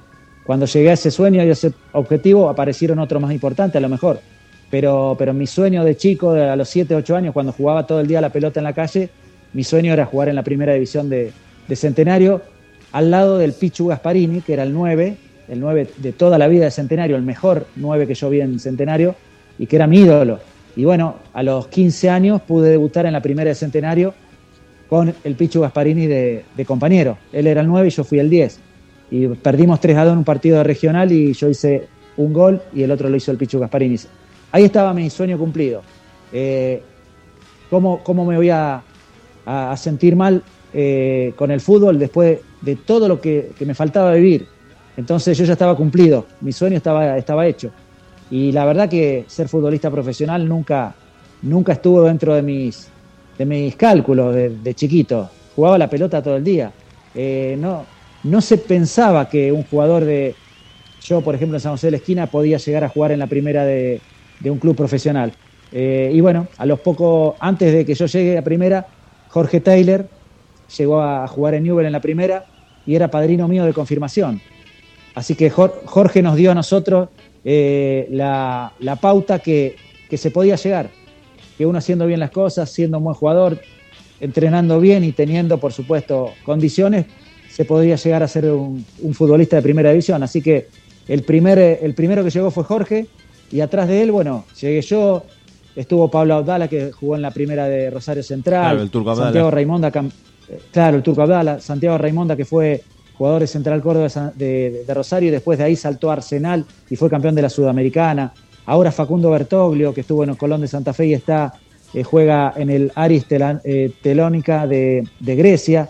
Es decir, nosotros abrimos el camino. Primero fue Jorge, que nos abrió el camino y nos dijo, muchachos, se puede, ¿eh? hay que trabajar duro, pero se puede, ojo con eso. Y ahí, bueno, nos metimos todo atrás. Entonces, el chico de ahora tiene esa ilusión. Cuando tiene 13, 14 años y juega bien y tiene condiciones, encima es más fácil. ¿Por qué? Porque los clubes vienen a los pueblos a hacer pruebas. Nosotros teníamos que ir a Rosario y ahí era difícil porque iban los mejores de todos los pueblos y ahí era a muerte. Ahora es más fácil porque te- vienen a ver a tu pueblo. Entonces, si vos de- en tu pueblo te, te destacás, eh, tenés muchas posibilidades de, de poder llegar a, a jugar en estos clubes profesionales. Así que eh, los recuerdos son hermosísimos. Podría haber sido más, podríamos haber sido campeones de la Libertadores, podría haber llegado a la selección, bueno, sí, pero tampoco me puedo quejar de, de todo lo que me tocó vivir.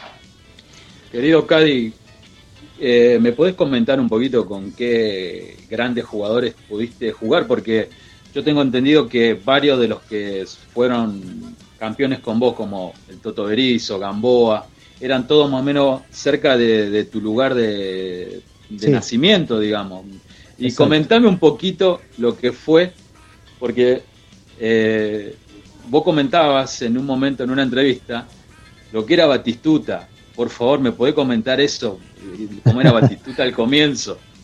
Sí, porque la gente no, no tiene idea lo que era Batistuta. Eh, era el, el típico jugador que cuando eh, en un picado había que, que dividir los equipos, era el último en que, que uno elegía. Era, Claro. era un, un tronco. Ahora, pateaba como un animal. Te quedaba de frente, la pelota la partía al medio y, y te hacía un gol tremendo. Pero no, no participaba en el juego, no te devolvía una pared. Eh, era un jugador ínfimamente eh, inferior al que después vimos. Eh, yo no, no creo haber visto una evolución tan grande en ningún jugador del mundo, porque Maradona fue, un- fue el mejor, pero de chiquito. Messi fue el mejor de chiquito.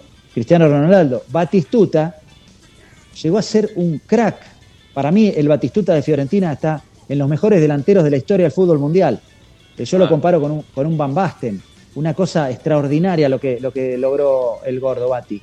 Pero cuando llegó a Newell en el año 87, era tremendo. Nadie lo quería en el equipo de él. Era tremendo. Y, después la rompía. Después sí. Yo no alcancé a jugar. Yo jugué mucho tiempo con Bati de compañero. Yo era el 10 y él era el 9. Y me cansé de insultarlo porque le decía a mi papá, yo, "Pa- papá, se la paso y no me devuelve nunca una pared. Y me decía, ¿para qué quiere que te la devuelva si él se da vuelta y la mete al arco? Él es el goleador. Vos seguís dándosela, vos tiráselas todas, todas, porque él- el gordo las mete. Y de a poquito, bueno, no solo la- las metía, sino que empezó a mejorar, a mejorar. En River no anduvo tan bien, en Boca ya anduvo muy bien. y después, bueno, lo que hizo en la Fiorentina, esa evolución, lo que logró eh, él en el fútbol europeo fue increíble. Así que es un, un gran ejemplo para los chicos, para que vean que con esfuerzo, con dedicación, con, con mucho, mucho entrenamiento y mu- mucho cuidado, uno puede, puede llegar a evolucionar muchísimo. Y, de ser un jugador normal, puede llegar a ser una super figura a nivel mundial, como fue Gabriel Omar Batistuta, un, un gringo hermoso. Querido Cadi, otra consulta que quiero hacerte. Vos, ahora, desde tu óptica de técnico, ¿por qué hoy en día en el fútbol argentino no apuestan a un proyecto a largo plazo, como estábamos hablando? Porque, por ejemplo, nosotros, y creo que vos también vas a tener tu propia óptica porque jugaste en un fútbol colombiano, pero, por ejemplo, eh, el Newell del 86, que perdemos la liguilla con, con Boca, eh, de ahí se empezó a formar ya eh, el equipo glorioso de Newell. Por ejemplo, vos llegaste en el 86, eh, estaba Marcelo Bielsa, creo que en, en aquel tiempo, abajo de Judica, me parece, pero Sí, como sí. Newell fue apostando a un proyecto a largo plazo que pasó Judica. eh, después, no sé si después de Judica vino Bielsa, puede ser, o, o Sí, después de Judica vino, vino Marcelo. Claro, Lo que pasa digamos. es que el, eh, el proyecto se arma con Marcelo eligiendo jugadores, como, como antes bien decías. Eh, Bielsa y Grifa recorrían el país. Claro. Vinieron a Arteaga, lo encontraron a, a Gamboa. En Cruz Alta estaba Darío Franco y, y Eduardo Berizo. Yo estaba en San José de la Esquina. El, eh, Mauricio Poche, Pochettino estaba Murphy. en, en Murphy. Murphy. Eh, Garfagnoli estaba en Figuera, Stachiotti estaba en Rosario. Fue, eh, y fueron buscando de a poquito y seguían agregando. Llegó, no sé si te acordás de Santiagueño, Juan Carlos Roldán. Sí. con- con- llegó muy bien recomendado. Lo encontraron a Larry Saldani en Pergamino. Entonces, todo es, todos esos que se venían llegando se acoplaban al equipo de Marcelo. Marcelo dirigió la cuarta común de la Rosarina, cuarta especial, primera local, reserva y primera. Como nosotros subíamos de, de categorías, Marcelo subía con nosotros. Es decir, eh, éramos un combo. Marcelo subía y íbamos todo con él. Eh, él lo, al equipo que después fue campeón en el 92, el Newell campeón del 92, era la base, aquel equipo que Marcelo empezó a formar en el 86-87 con todos chicos de 16, 17 Claro, años. la- Ya en el 91, no- 92 teníamos todos 21, 22 años. Y aparte la mezcla que hizo con el Chocho Leol, Tata Martino, Zamora, Claro, Steponi. porque quedaron esos cuatro monstruos encima. Es decir, no, no es que eh, era es aquel equipo de chicos. A ese equipo de chicos se le, se le agregaron. No, nosotros nos agregamos a ellos. Eh, Martino, Scoponi, Liop y Zamora, los, los, los mejores. O sea, los mejores de, de aquel equipo campeón. Entonces, para nosotros fue muy bastante sencillo. Después llegó el paraguayo Mendoza, eh, el pájaro Domisi, que, que había hecho una gran campaña en Central Córdoba. Me acuerdo es decir, un se fueron incorporando algunos chicos, pero, pero la base era tremenda. Porque no, no solo éramos, no éramos 11, Claro. había una banca terrible y, to- y todos formados en Newell. Los suplentes éramos todos todo de Newell. Sabíamos lo que quería Bielsa. Me acuerdo que en esa años. camada, creo que también fueron compañeros tuyos como Calcaterra, Vidurriet, eh, Garay, Claro. Garay. y Urriet.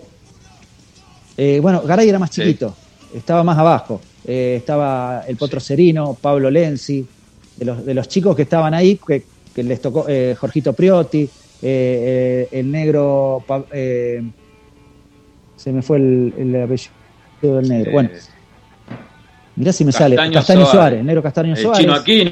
eh, no, Cayo Enría Chino Aquino. y el chino Aquino. Eh, claro, esos eran todos un poquito más chiquitos, uno o dos años menos que nosotros. Eh, entonces había recambio. Cuando nos fuimos yendo los más viejitos, de a poquito venían los más jóvenes y eso seguía. Lo que pasa que después sabemos lo que pasó en el club y se cortó todo. Claro.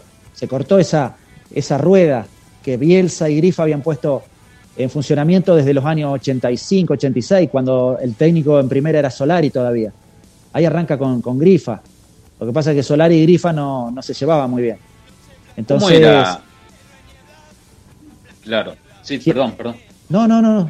¿Cómo era ¿Cómo era, Eh, entender, ¿Cómo era entender a Bielsa en las charlas técnicas? Porque muchos recalcan el que parecía que fue una pelea de indios en el pizarrón.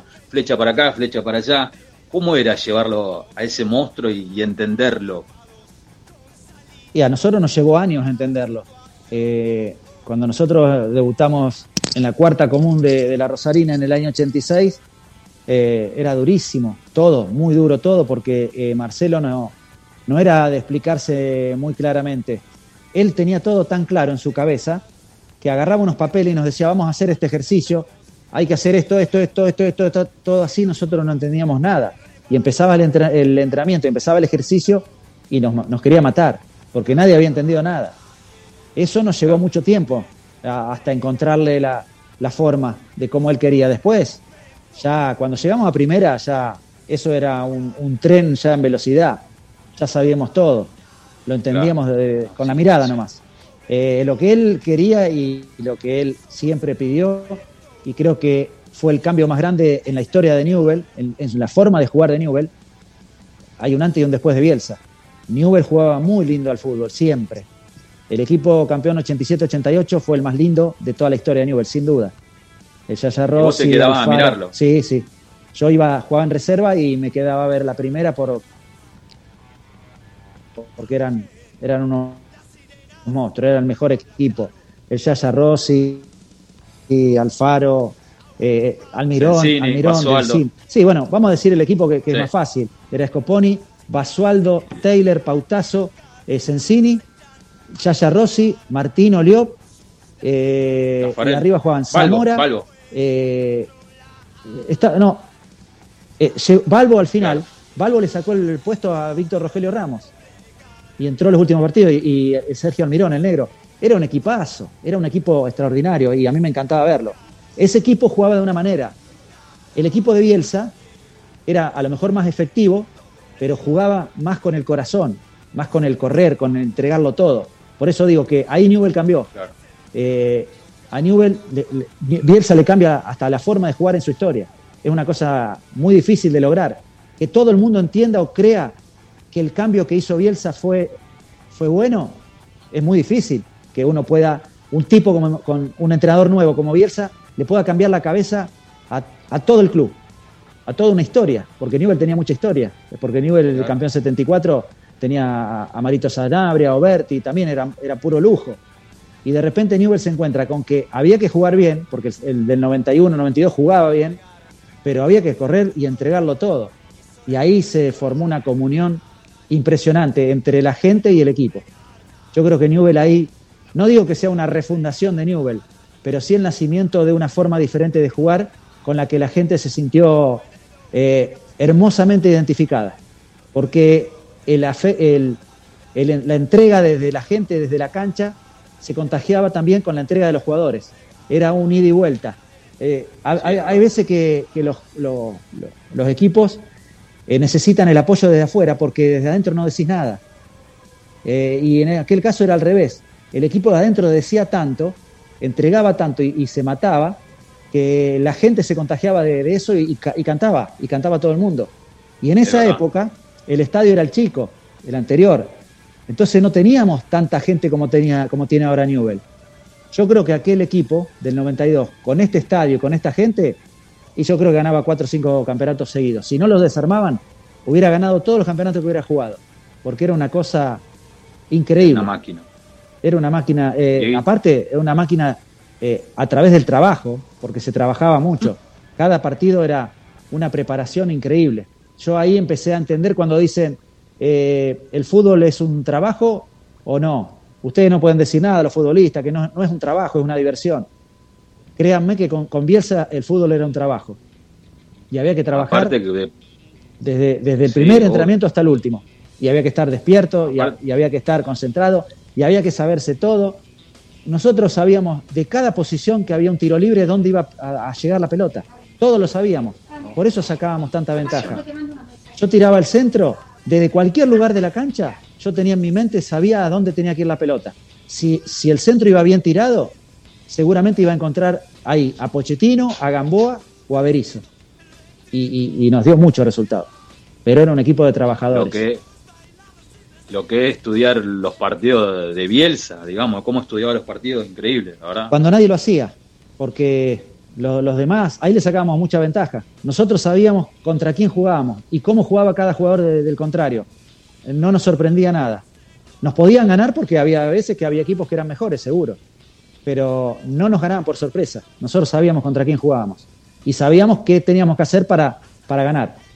Y a veces perdíamos, porque había equipos que eran espectaculares en aquella época. River tenía un equipazo, Boca tenía un equipazo, San Lorenzo tenía otro equipazo, Independiente, pero bueno, eh, Newell fue campeón dos veces seguida, tres veces, del 90 al 92, tres veces, y, y le ganó a los mejores y le ganamos eh, eh, incluso en las canchas de ellos. O sea que esto, yo creo que el tiempo cada vez más va a valoriz- valorizar todos esos, esos campeonatos logrados porque uno nota o se da cuenta que, que es muy difícil. Fíjate, un dos subcampeonatos de Copa Libertadores que tiene Newell eh, y uno en ese momento a lo mejor, uy, pero perdimos la final. Miren cuánto pasó y, y Newell ni, ni siquiera se acerca a veces hasta, hasta los cuartos de final. Eh, es muy, muy difícil la Copa Libertadores. Y en aquella época eh, Newell jugó dos finales. Eh, quiero, que, sí, quiero. Digo que estás disfrutando. No, no, es es un, es un placer inmenso escuchar todo lo que estás contando, Ricardo. Es, estoy fascinado por todo lo que contás. Me quedé con, con muchos conceptos, con muchos conceptos. Dijiste varias veces, varias veces, marcaste tiempo y trabajo. Dijiste que Marcelo subía con ustedes, que ustedes iban subiendo de, de divisional y de categoría dentro del club y él seguía subiendo como técnico y eso generó una simbiosis, una comunicación y como vos dijiste en algún momento de lo que estabas contando, se entendían con la mirada. Creo que todo eso terminaba cayendo dentro del campo de juego en los 90 minutos. Y creo que eso se fue perdiendo, como también vos decís, que uno lo, termina viendo ¿no? en el pasado, qué difícil era lograr todo lo que en un momento parecía tan fácil. Cómo hoy se exige tanto el resultado inmediato de tener que ganar partido a partido, sin darte tiempo por ahí para trabajar, que fue algo que este News sí tuvo. Sí tuvo la posibilidad de trabajar, de formarse de manera artesanal. Estabas contando que fueron captando jugadores pueblo por pueblo, recorri- recorriendo un montón de lugares del país para ir armando el equipo, con mucho tiempo, con muchísimo trabajo, y que eso terminó dando el resultado.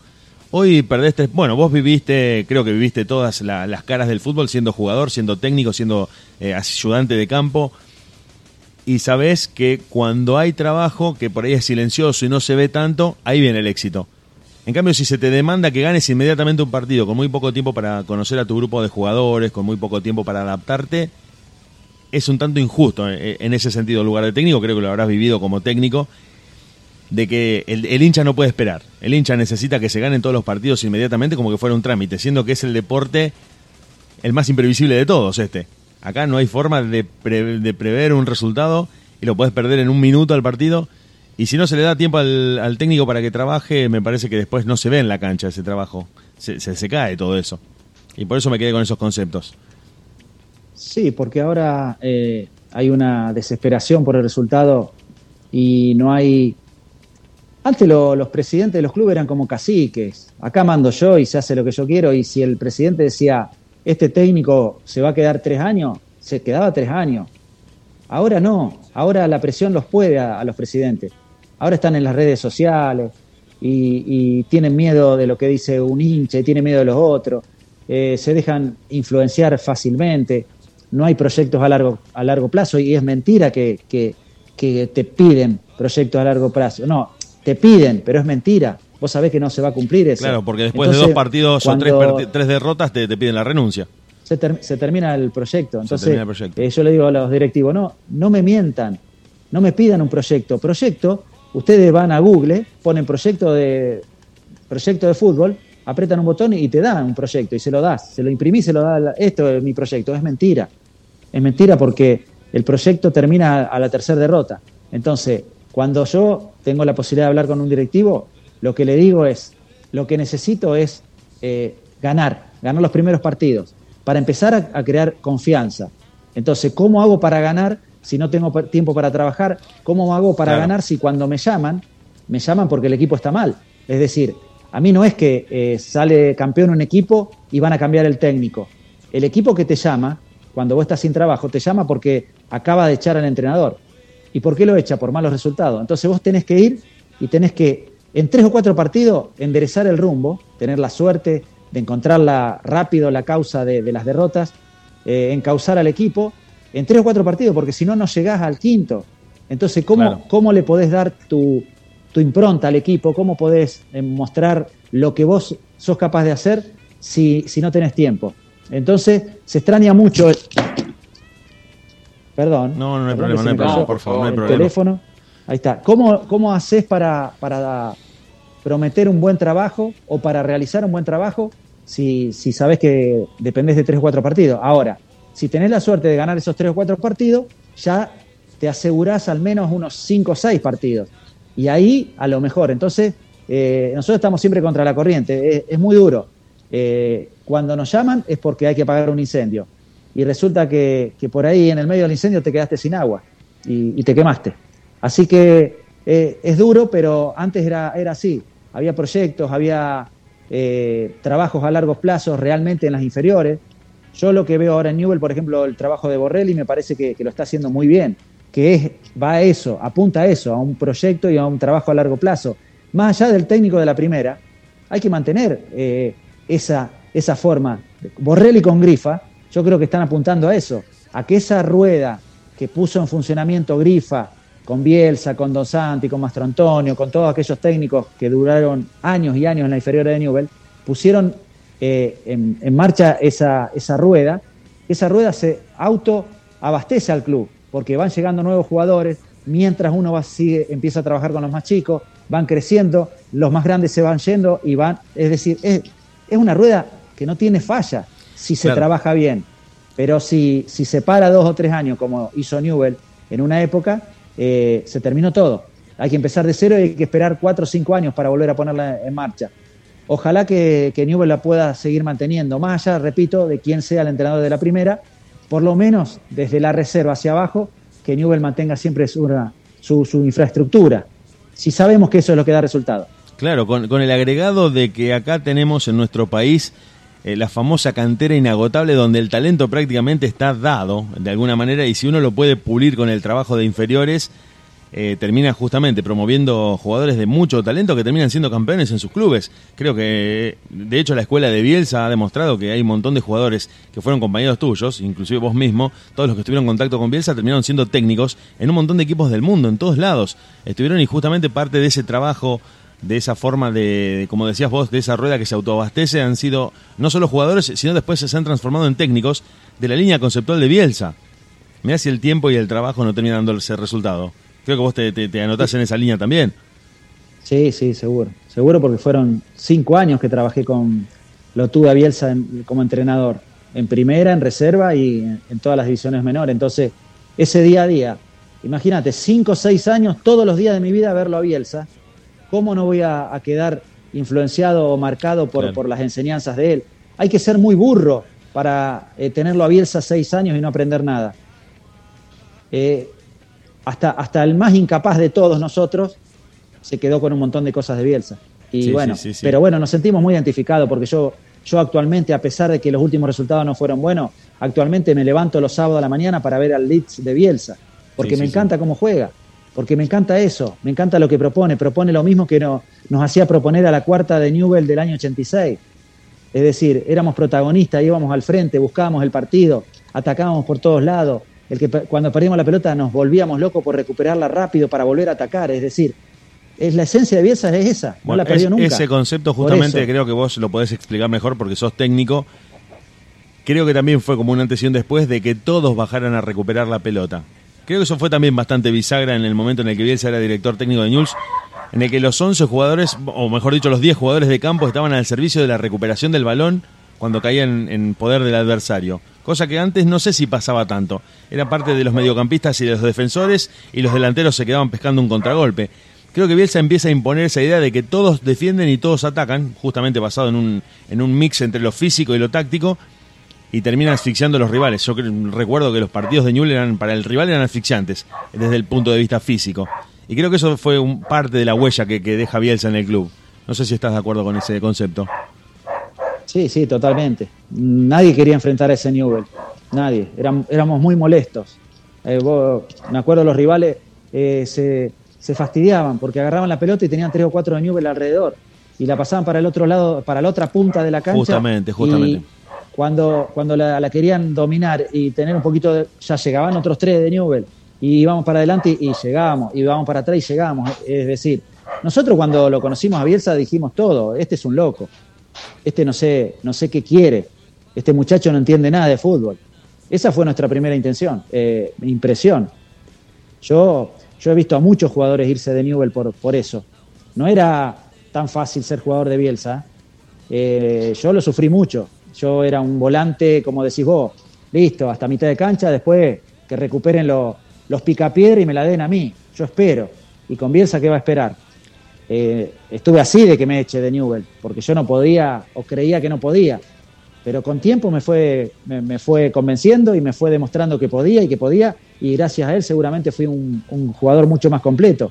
Pero en esos primeros momentos eran cosas muy, muy raras que nos pedía y que decíamos, este, este muchacho no sé, no sé qué, qué, qué quiere.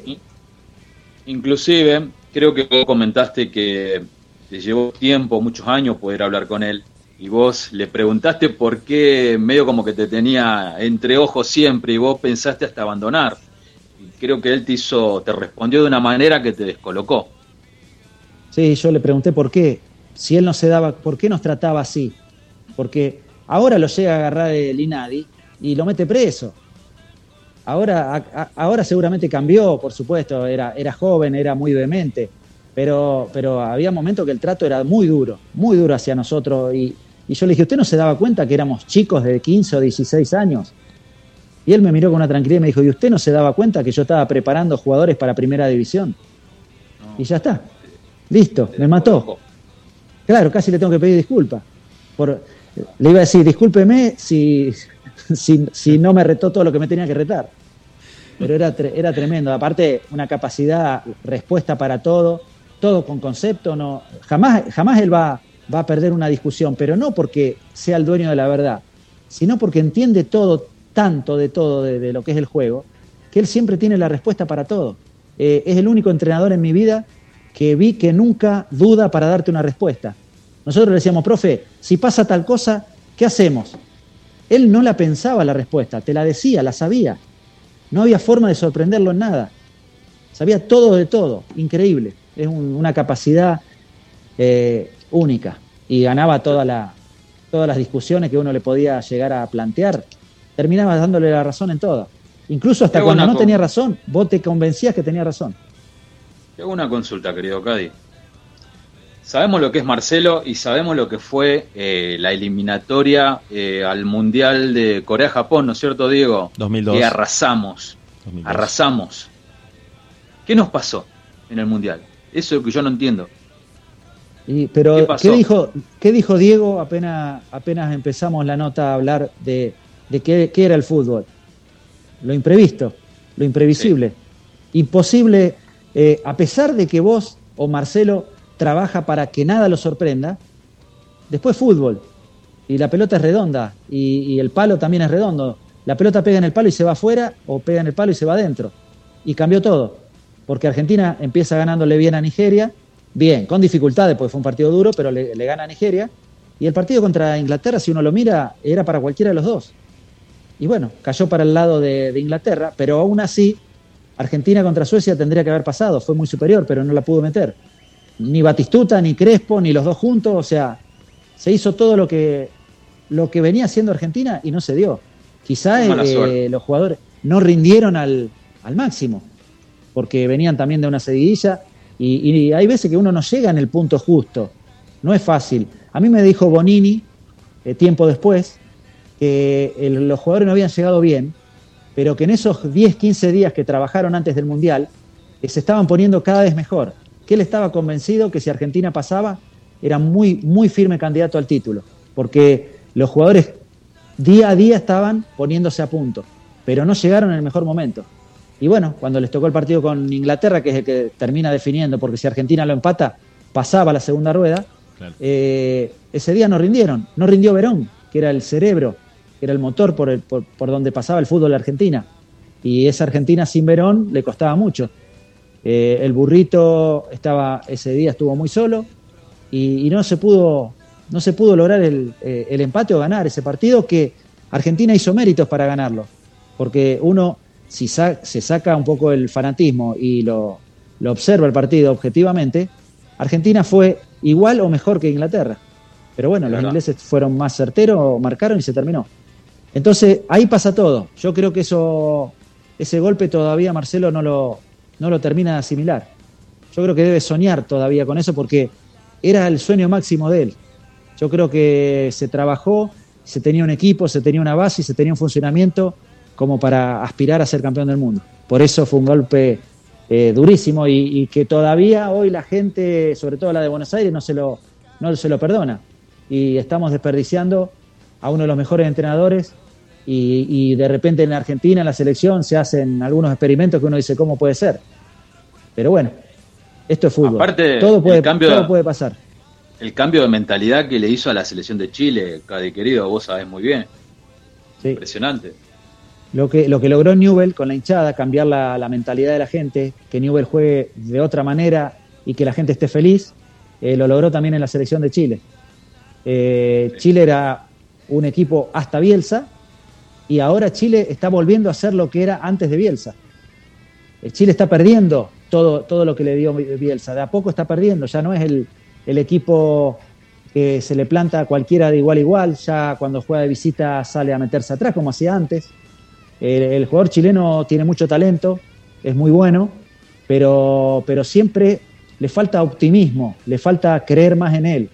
Siempre que íbamos a jugar a, Brasil o a Colombia, decía, bueno, ojalá, que, ojalá que saquemos un empate, ojalá que no nos hagan mucho. O sea, es decir, si vos ya vas pensando que vas a perder, perdés. Y Bielsa lo convenció que podían ganar en cualquier lado y bueno, dio con una generación espectacular como, como Alexis Sánchez, Arturo Vidal, Gary Medel, eh, Aranguis.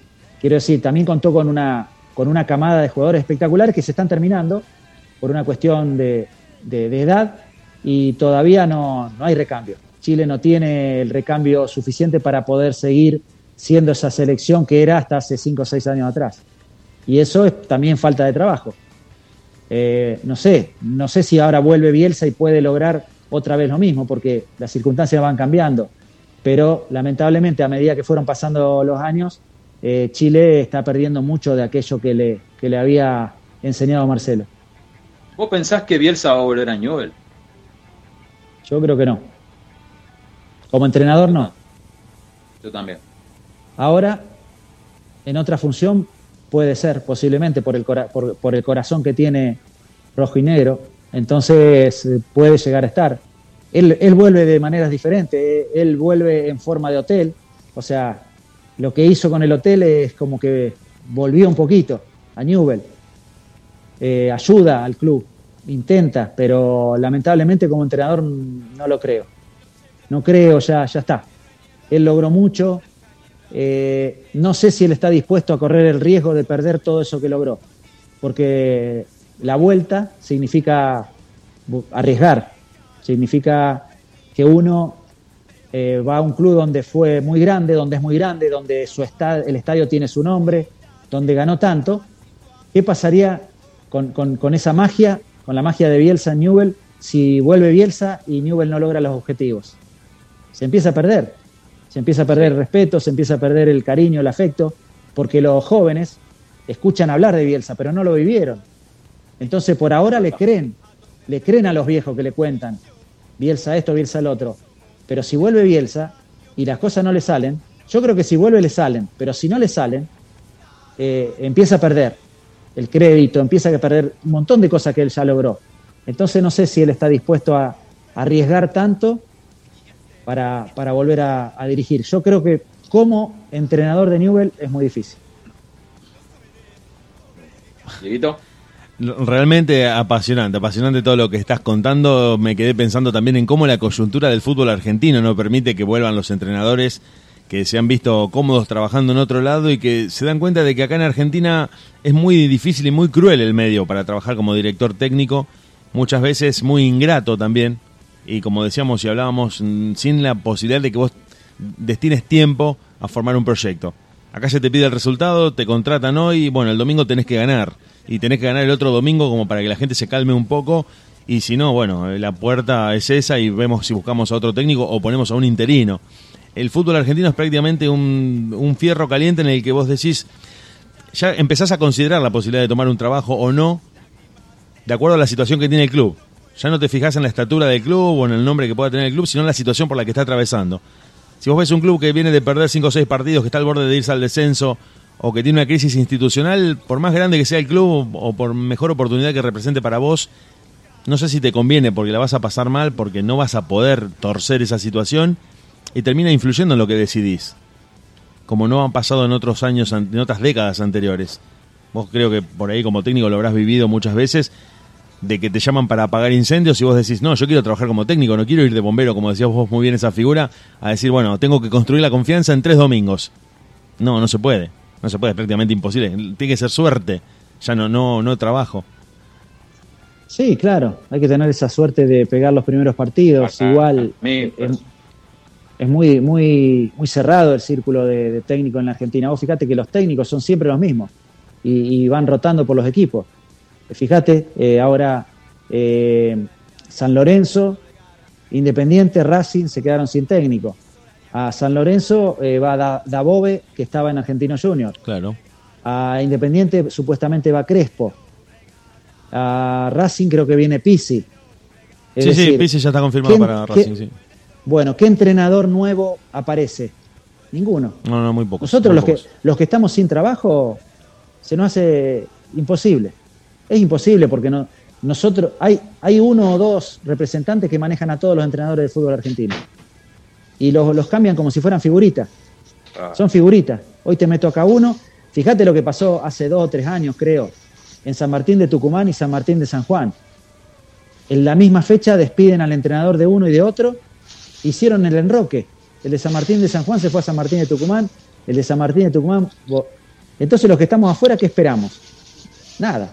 Claro, Yo termina, no tengo, ninguna, siendo un clavo. no tengo ninguna esperanza, no, no. Realmente no estoy esperando alguna posibilidad de dirigir en el fútbol argentino porque sé que no me va a llegar.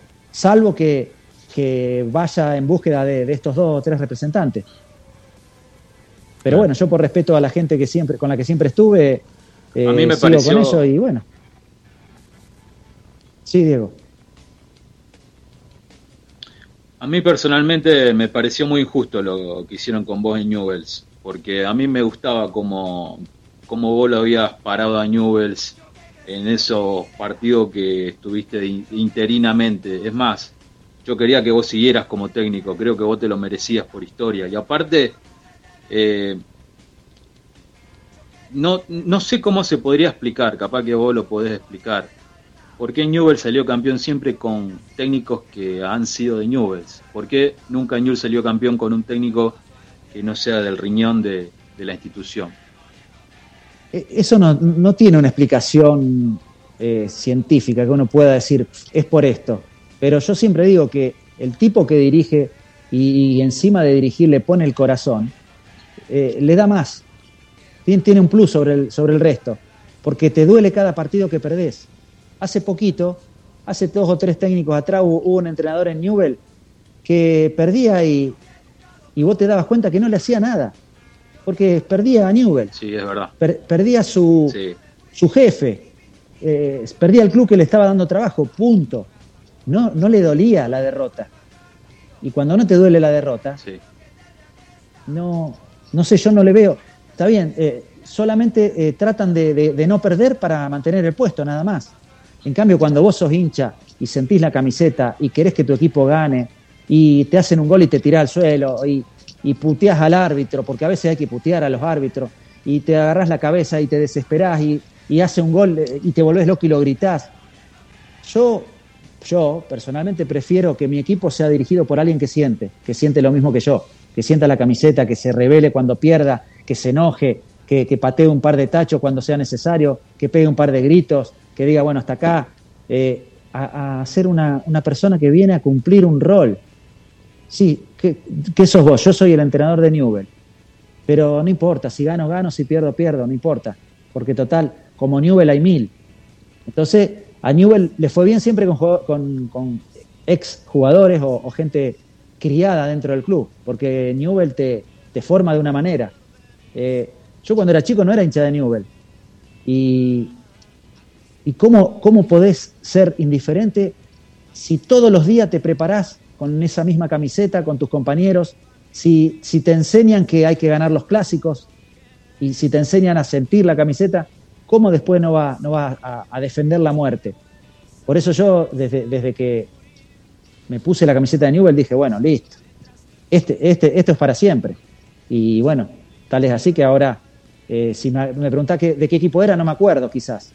Pero realmente eh, yo me volvía loco. Fui muy feliz el día de la famosa despedida de Heinze, cuando le ganamos a All Boys Sí. 3 a 1 o 4 a 2, 4 a 2 creo. Ese día, 4 a 2. ese día fui feliz. Cuando Newell hizo el tercer gol, el 3 a 1, en el arco que da al hipódromo, Al palo, ah, sí. eh, al del hipódromo el 3 a 1, porque el segundo tiempo atacamos hacia el Palomar. Eh, lo hizo Sí. Castro, creo que lo hizo. Cuando hizo el tercer sí. gol y yo vi la hinchada, parecía que se venía abajo la tribuna, parecía que se venía abajo. Yo lo sentía que se venía, se metían toda la cancha la gente. Y yo dije, y yo soy el entrenador de este club, o sea, yo soy el que, el que está representando a esta gente. Se me caían las lágrimas. Nunca en mi vida viví una cosa Estaba- así, una emoción tan, yo te vi muy emocionado. tan fuerte. Fue una cosa, eh, un- una sensación única. Yo me puedo morir, me puede pasar lo que sea, no puedo, a lo mejor no trabajo nunca más en Newell, pero a mí esa sensación ya la, ya la, ya la tuve, ya la sentí. Yo sé lo que sintió un Bielsa, un Judica, un Solari. Yo sentí eh, lo que se siente ser entrenador de Newell y que tu equipo gane. Esa, esa noche fue maravillosa. Diego, qué declaración, Dios mío, se me pone la piel de No, gallina. no, yo, yo, qué eh, justamente tengo, tengo la piel de gallina de lo que está contando Ricardo, de estar ahí adentro, de estar en una caldera. Por eso es una caldera, un hervidero, estás adentro de un volcán que, se, como decía eh, Ricardo, sentís que el piso está temblando, sentís que la gente grita, sentís que todos saltan y sentís que, que eso se derrite, que se derrite el estadio porque es mucho calor humano, es mucha emoción, es un momento creo que no lo podés transferir como emoción. Lo podés contar, podés tratar de explicarle a alguien, pero el que está ahí adentro parado, como estuviste vos, eh, lo tiene que vivir. Lo tiene que vivir a eso porque lo podés contar, podés pararte en el mismo lugar donde estuviste hoy, si se, hace- si- si se hiciera una entrevista en el estadio, pero el que estuvo parado ahí con el buzo de técnico, que fuiste vos, y vivió eso, ese contexto que te rodea, porque encima es 360. Para donde mires, se está viniendo la cancha Sí. abajo. No lo estás mirando por televisión, que mirás para un costado y está, no sé, alguien de la familia o, el mueble. Vos estás adentro de un volcán, de una caldera, de una garganta, y creo que eso te, deja una impresión psicológica y emocional muy fuerte, como decís vos, eh, que te pone al borde de las lágrimas, que no vas a olvidar nunca, y que ya sabes lo que vivió el que estuvo parado en el banco de, DT, de director técnico, y ya pasaste por esa emoción terrible de estar en- justamente en un estadio que está prendido fuego eh, desde lo futbolístico. Creo que el fútbol argentino tiene eso que no sé si te ha tocado vivirlo como técnico en otro país. Eso no sé si te lo vamos a poder preguntar eh, para otra entrevista porque ya estamos sin tiempo y, creo que quedaron un montón de cosas para charlar. Pero me gustaría que en algún momento me contaras eh, tu experiencia en otros países, en otros clubes, en otras idiosincrasias, otra gente que si bien son muy pasionales los mexicanos y los colombianos y los chilenos, son muy muy pasionales con el fútbol. No sé si el argentino termina de, tener como una especie de plus que no se puede explicar. Eso me gustaría preguntártelo, si lo querés contar ahora o si lo querés charlar en otro momento, eh, porque vos tuviste la oportunidad de estar en cuatro, en cuatro lugares. Sí, sí. Sí, sí, no, no, no, son diferentes. Todos diferentes. Cada uno tiene su característica. A mí me tocó dirigir durante un año Millonarios de Bogotá. Y Millonarios de Bogotá es como si acá dirigiéramos Boca o River. Claro, eh, perdón, una- Ricardo, una locura. eh, Es un- te tocó un dirigirlo una- y te tocó jugar también. O sea, fuiste jugador de Sí, sí, Millonarios. primero había jugado en el claro, y 96. donde dejaste una muy buena impresión Fui jugador de Millonarios.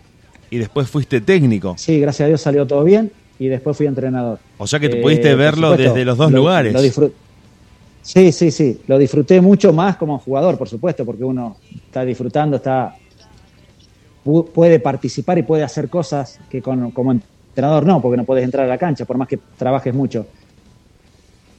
Pero también eh, lo de Millonarios fue muy fuerte también porque era el club más grande del país.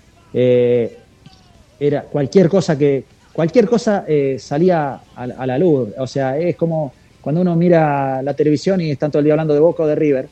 Bueno, ya hablaban de Millonarios y bueno, yo dirigir eso para mí fue también muy fuerte. Eh, estuvimos, perdimos la semifinal por penales, estuvimos Sí, muy sí. Sí, sí, cerca de llegar a la final. Eh, fue una buena campaña. Lamentablemente después empezó el otro campeonato, perdimos dos partidos y me echaron. Porque esto es así. Lo,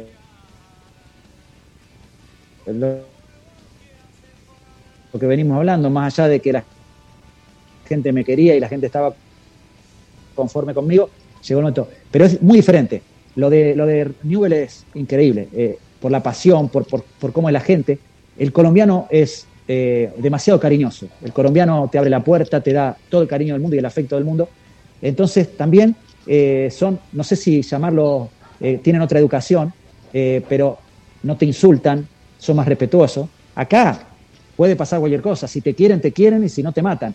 Pero bueno, pero nosotros que estamos criados en eso, necesitamos eso. Yo, la pasión que, que- que existe en el fútbol argentino, eh, no la viví en ninguna otra parte. Pero lo de, lo de Colombia, dirigir un equipo tan grande como Millonario, también me marcó muchísimo y también me hizo sentir una emoción muy grande cuando logramos la clasificación a las finales. Adentro de los ocho finalistas tuvimos que ganar un clásico, que era Independiente Santa Fe de, de Claro. Bogotá. Ellos venían octavo y nosotros noveno. Clasificaba el octavo. Y nos tocó la última fecha en contra, de visitantes, cancha de ellos. Y le ganamos 3 a 1, lo eliminamos a nuestro clásico rival, los dejamos afuera y nos metimos nosotros. Bueno, ese día la gente eh, me hizo sentir algo muy parecido a aquello que te contaba con la camiseta de, de Newell también. Entonces, todas esas pequeñas emociones eh, lindas son muy pocas en comparación con las malas. Vos vivís 10 malas y una buena en el fútbol. Bueno, pero esas buenas son tan fuertes que vos decís, no importa todo lo malo que ya viví, pero valió la pena por esto. por Sí, lo sí, bueno. eso Y termina justificando tocó, todo. y el Millonario tam- también me tocó. Sí, todo, todo eso justifica todo lo malo. Todo lo malo que uno pasa a lo largo de una carrera, porque no es tan, no es tan lindo, tan color de rosas el, fu- el ser futbolista. Eh, la gente se queda con lo lindo, con todo, pero lo que, todo lo que uno pasa eh, es muy desconocido. Eh, el sufrimiento de cada entrenamiento, cada día, de cada momento que uno va pasando en las inferiores eh, es muy duro. Solo eh, llegan los que tienen la, no solo el talento, sino también la, la mente muy fuerte. La mente muy fuerte tenés que ser y- muy fuerte para poder llegar. y la suerte de no lesionarse. Mira que es un componente que también una- a veces el jugador de fútbol También. sale a jugar, sale a dar todo en el partido, pero también piensa en algún momento del partido que en un choque, que en un encontronazo, que en un centro donde va a buscar la pelota puede producirse una lesión que lo deja tres meses, seis, un mes afuera de la cancha y eso es un- una pausa muy fuerte en su carrera si está rindiendo bien. Y eso también en algún momento te pasa Sí, por la cabeza. Mm, A nosotros nos pasaba eso.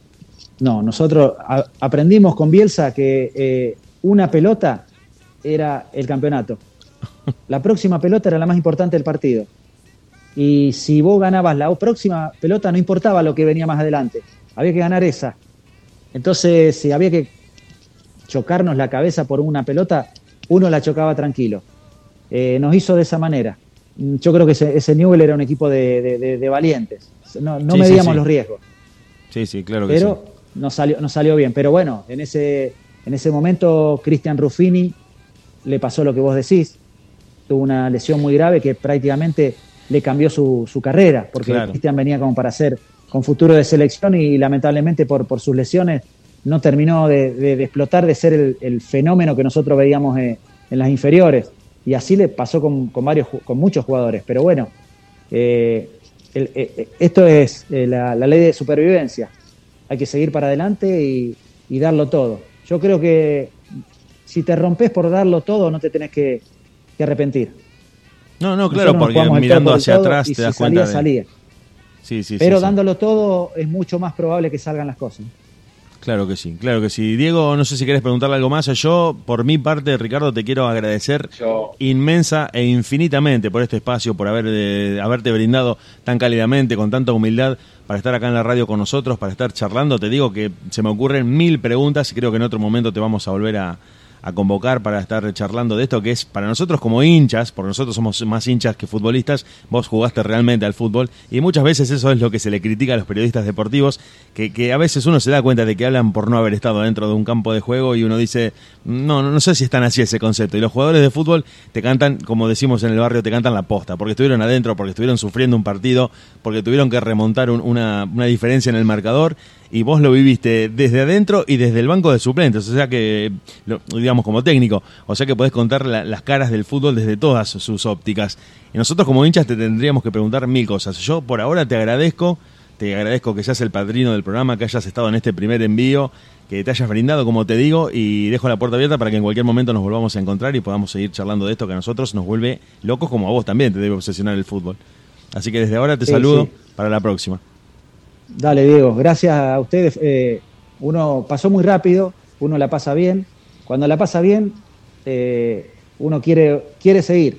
Así que, más siendo el padrino del programa, me imagino que vamos a hacer una, una segunda por lo menos. Por- Y como mínimo, vemos, sí. como mínimo. Si en la segunda que nos quedamos corta, haremos una tercera, sí, Por hasta, que, supuesto, hasta que cansemos a la gente y nos diga basta, por favor, no lo queremos ver más. Aparte, Eh, aparte, por favor, me tenés que contar ese gol de chilena que le hiciste a un monstruo como René Guita, por Dios.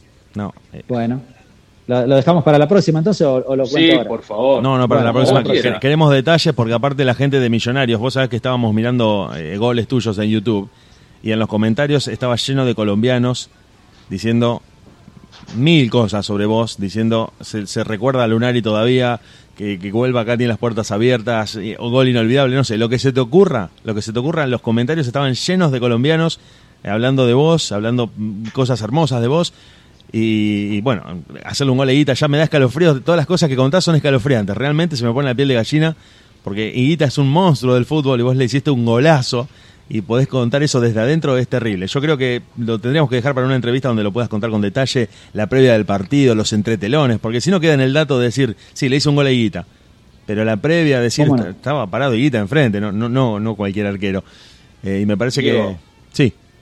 ¿Qué te parece si lo invitamos para el segundo, para el próximo programa? Porque no, esto es impresionante. Como Yo vos quieras. Vamos hablando y si Ricardo tiene tiempo y puede estar con nosotros, el próximo programa seguramente vamos a seguir charlando de, de- bueno, Dale, de- de esto le que- ponemos segunda parte. segunda parte. Seguro.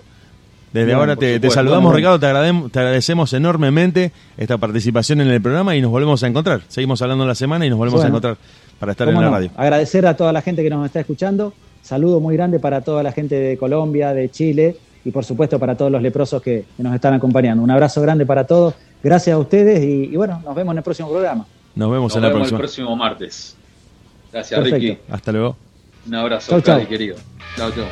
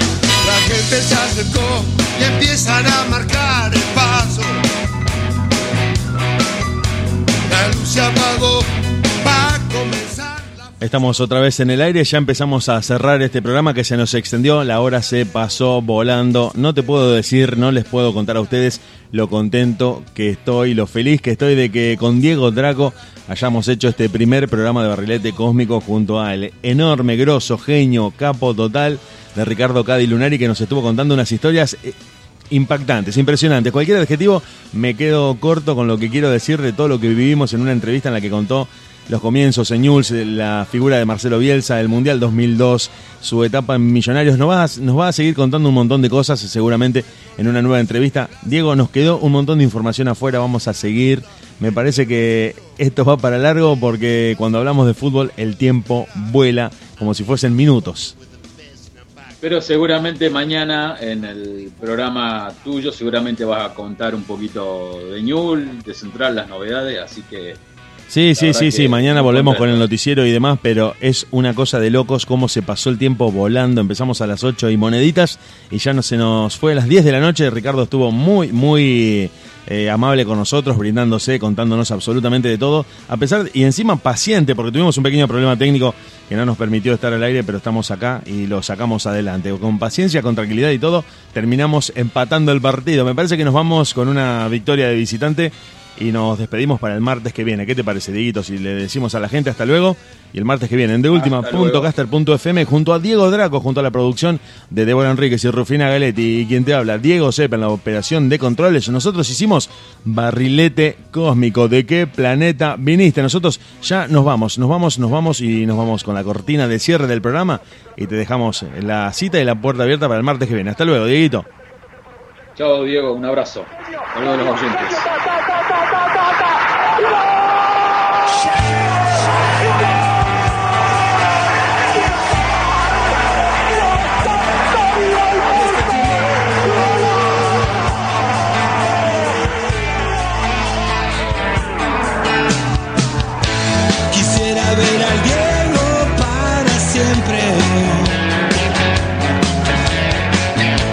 Gambeteando por toda